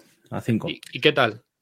Bien, de tiempo, eh, bueno, creo que se nos fue a 4 horas. Ente- ¿Y jugasteis? eh, o sea, ¿se acabó muy pronto o En tercera, en tercera en el tercer turno? tercer turno. Mm. Sí, sí, pero vamos, que, que brutal, brutal. A mí lo que me gusta es eso, es que es un juego multijugador CDG, pero que no es un Stand, no se te va un día entero jugando. Lo puedes acabar en cinco horas bien, aunque se Sí. la cosa. Pero tiene, tiene una cosa mala el juego, ¿eh? que te deja fuera la partida. ¿eh? Sí. Sí. Determinadas cosas te dejan fuera y eso, uf, un Bueno, juego con que... este- Con esta edición la he intentado mejorar un poco con el tema de que de los generales, que Mm, ya no los que salen por vienen, carta, sino los que te puedes, los que te puedes comprar. Sí, pero a fin de cuentas, cuando uno ya se ha hecho un ejército potente y a ti te han dejado en bragas, por mucho que te compres un general que merezca la pena, no... Y una cosa que pasa también es que te podían. eh, Ahora lo han, lo han arreglado un poquito mejor, pero antes te podían tocar dos generales de mierda. El tipo que está en el Bósforo y otro imbécil en una esquina. Y a otro le tocan Ptolomeo, Pérdicas, no sé qué. Y Sí. esos tíos van arrasando y tú tienes dos tíos que se comen los mocos. Mm. Y eso, bueno, pues Sí. es un poco mierdas. Siempre tienes margen para hacer cosas, pero te puedes quedar fuera de la partida. Bueno, han hecho, sobre todo para 5, meten la regla de que lo que haces es un draft, un pequeño draft. Claro, Repartes es que los dos cinco- generales, te quedas con uno, tiras otro, se vuelven a repartir. Entonces, bueno, si te tocan dos buenos al principio, pues no te los puedes quedar. Eh, jugamos sin esa regla, ¿eh? Al Ah, final, pues, pues también yo, tiene- yo- yo sí que la recomiendo meter. Sí, a ver, si te tocan dos canales buenos y estás bien posicionado, eres el objetivo. Si es que es la movida de este juego. Sí, Eh, pero- Casi es mejor no tener nada resaltable. eh, Más, pero más que a lo mejor más que te toquen dos buenos, que te toquen dos mierdas. Porque dices, bueno, Sí. ¿y ahora qué? O sea, na- nadie Sí, va a ir a por ser, mí, pero es que tampoco puedo hacer nada. O sea, no, no sumo, Mm. no. hmm, puede ser, puede ser, sí. Pero bueno, ¿Y qué, yo lo qué tal la edición nueva? Uf, yo he Está muy visto- bien. A mí me parece que hay alguna cosa, alguna errata, ¿eh? Lo tengo que revisar, porque la verdad es que lo jugué eh, y, y creo que incluso la hoja de ayuda tiene algunas cosas que no son correctas. No. yo solo he Yo lo- visto lo, en el manual- no, ¿eh? ¿Que no? manu- No, tiene una cosita que tiene un. Hay un sitio en el que te dice que tienes que tirar dos de 6, pero ya la tabla es de 1 a 6 y no hay problema. Pero hice la recopilación de las erratas. Bueno, yo es que hice de corrector en, el- en la edición Sí. esta, para que me esté escuchando. Hicimos la recopilación de las erratas. Hay unas poquitas en el juego, siempre las hay. Y que afecten a la jugabilidad, solo hay una. Pero bueno, hay, hay un PDF de Masquioca que está colgado ya, que Ah, lo colgamos enseguida. Y, y no, la hoja ayuda que yo sepa, nada, nada grave. Ya, ya te consultaré, porque creo Vale. que, lo que- no, no es una regla que esté mal eh, explicada, sino que está. eh, ya, ya te lo explicaré, a ver si está bien de- detallado, a ver si está bien. Yo, ante esas cosas, lo que mismo que le dije a Río Salido, el manual original es mucho Sí. más claro. De hecho, esta Sí. semana mismo alguien me preguntó una duda y me decía, ¿y esto qué ocurre? ¿Estas cartas se pueden usar el evento o puedes no usarlo? Claro, y yo le dije, no lo sé. Y en el manual nuevo no viene explicado, pero en el de, en el de, en el de GMT tú vas, hay tres bullets y te dicen tal, Hmm. tal, tal. Y es súper claro. El problema es ese, que estás en medio de una partida, has ido con el juego en castellano y ponte tú a buscar ahora el manual de. No. ya. Mm. Pero vamos, Yo- que en reglas generales yo me aclaré con el juego también, ¿eh? Me- o sea, bastante, bastante bien. A la pregunta de arriba es de que, qué tal la edición. La edición está muy bien, muy de lujo, pero creo que un pelín sobre, sobreproducida. Eh, si tienes la versión de GMT, yo no me la compraría. Esta. A no ser que te, que te llame mucho tener las cartas en castellano. Sí, es que no cambia nada. Ahora bien, ¿que te, te has comprado esta? Pues estupenda. Está Hmm. muy bien. Las minis para mí no valen para nada, pero le pasa lo mismo que al Aníbal. Mucho mejor jugar con los. Tengo una sin cabeza, me ha llegado una sin cabeza, tío. Ah, sí. Sí, no sé ni quién es, ¿eh? Un- Pero bueno, por lo menos aquí vienen los standees en vez de. Bueno, iba- iba a acabar así, ¿no? También, ¿no? Así que No, nada, o sea, aquí yo el mapa la- es más grande, es un Sí, poquito la, más la- la edición está bien, la edición está muy bien. Yo no Sí. creo- lo pasa que bueno, es verdad que, que el sobreprecio que tiene, si tienes la de GMT, yo no creo que merezca la pena ¿La gastarte. de GMT tiene cartas tarot también de estas así? No, no, no. No, no no. son tan grandes. No, Y- son cartas normales. Y bueno, este juego sí que trae alguna un tema adicional de las reglas, con el tema de la caballería, que bueno, que eran reglas adicionales y eso. Vienen escenarios, que no, no los he probado, que a lo mejor si tienes menos tiempo para jugar, pues puede ser una, una opción válida. Pero. Para vamos, aprender a sí. jugar, más que nada. Sí, porque es que realmente si, es que- tienes, si tienes la de GMT, yo no me pillaría esta. Y si no tienes ninguna, pues me parece un juego estupendo. Sí, sí. Esa es mi, vamos, de sobre. Y, y luego, bueno, si eres muy fan de las minis, pues las puedes jugar, pero para mí me parece que se juega mejor con los con los generales de cartón. Que aquí vienen, incluidos, vienen incluidos, no como en Aníbal, que te los tenías que pillar aparte. Sí, la verdad es que sí. ¿eh? Yo, las minis esas que esté sin cabeza no me importa mucho, la verdad. Total. Bueno, pues nada, chicos, son las 12 ya. Yo creo que ha estado aquí hoy. Lo que hemos dado. No, no damos más de sí ya. Ya hemos terminado. Así que un placer. Un saludo a un oyente que me encontré un día trabajando, se llama César. Un saludo, César. Así que un saludo desde Bisbélica, muchachada flipada también. Y, y guay. eh, encontrarte a gente también que te, que te reconoce y que nos escucha y que disfruta de nuestro podcast aquí y de nosotros cuatro. Así que un saludo y hasta el próximo programa, chicos. Resalido. Bueno, pues nada, espero la próxima, el próximo programa, ver la cara que tiene Galino cuando vea las reglas del Fields of Fight que se acaba de pillar. Y del golazo que le acabamos de meter. Pero bueno, por lo demás, un saludo chavales y nos volvemos a ver en breve. Buenas noches a todos. Eh, aquí nos despedimos. El siguiente programa colaremos el Fields of Fire 3 en cuanto salga. bueno, chavales, me toca que, que, nada, que saque otro balón de la portería. Ya no sé cuántos llevo. Y, y que, que, es una goza estar aquí dentro. O sea que un saludo a todos, que os traigan muchos regalos. Si no estamos antes, por eso sabemos cuándo volveremos a grabar. O sea, esto es, sabemos que hoy ha habido, pero no sabemos cuándo volver a ver. Entonces, por si acaso, feliz Navidad. Hasta luego. Hasta luego.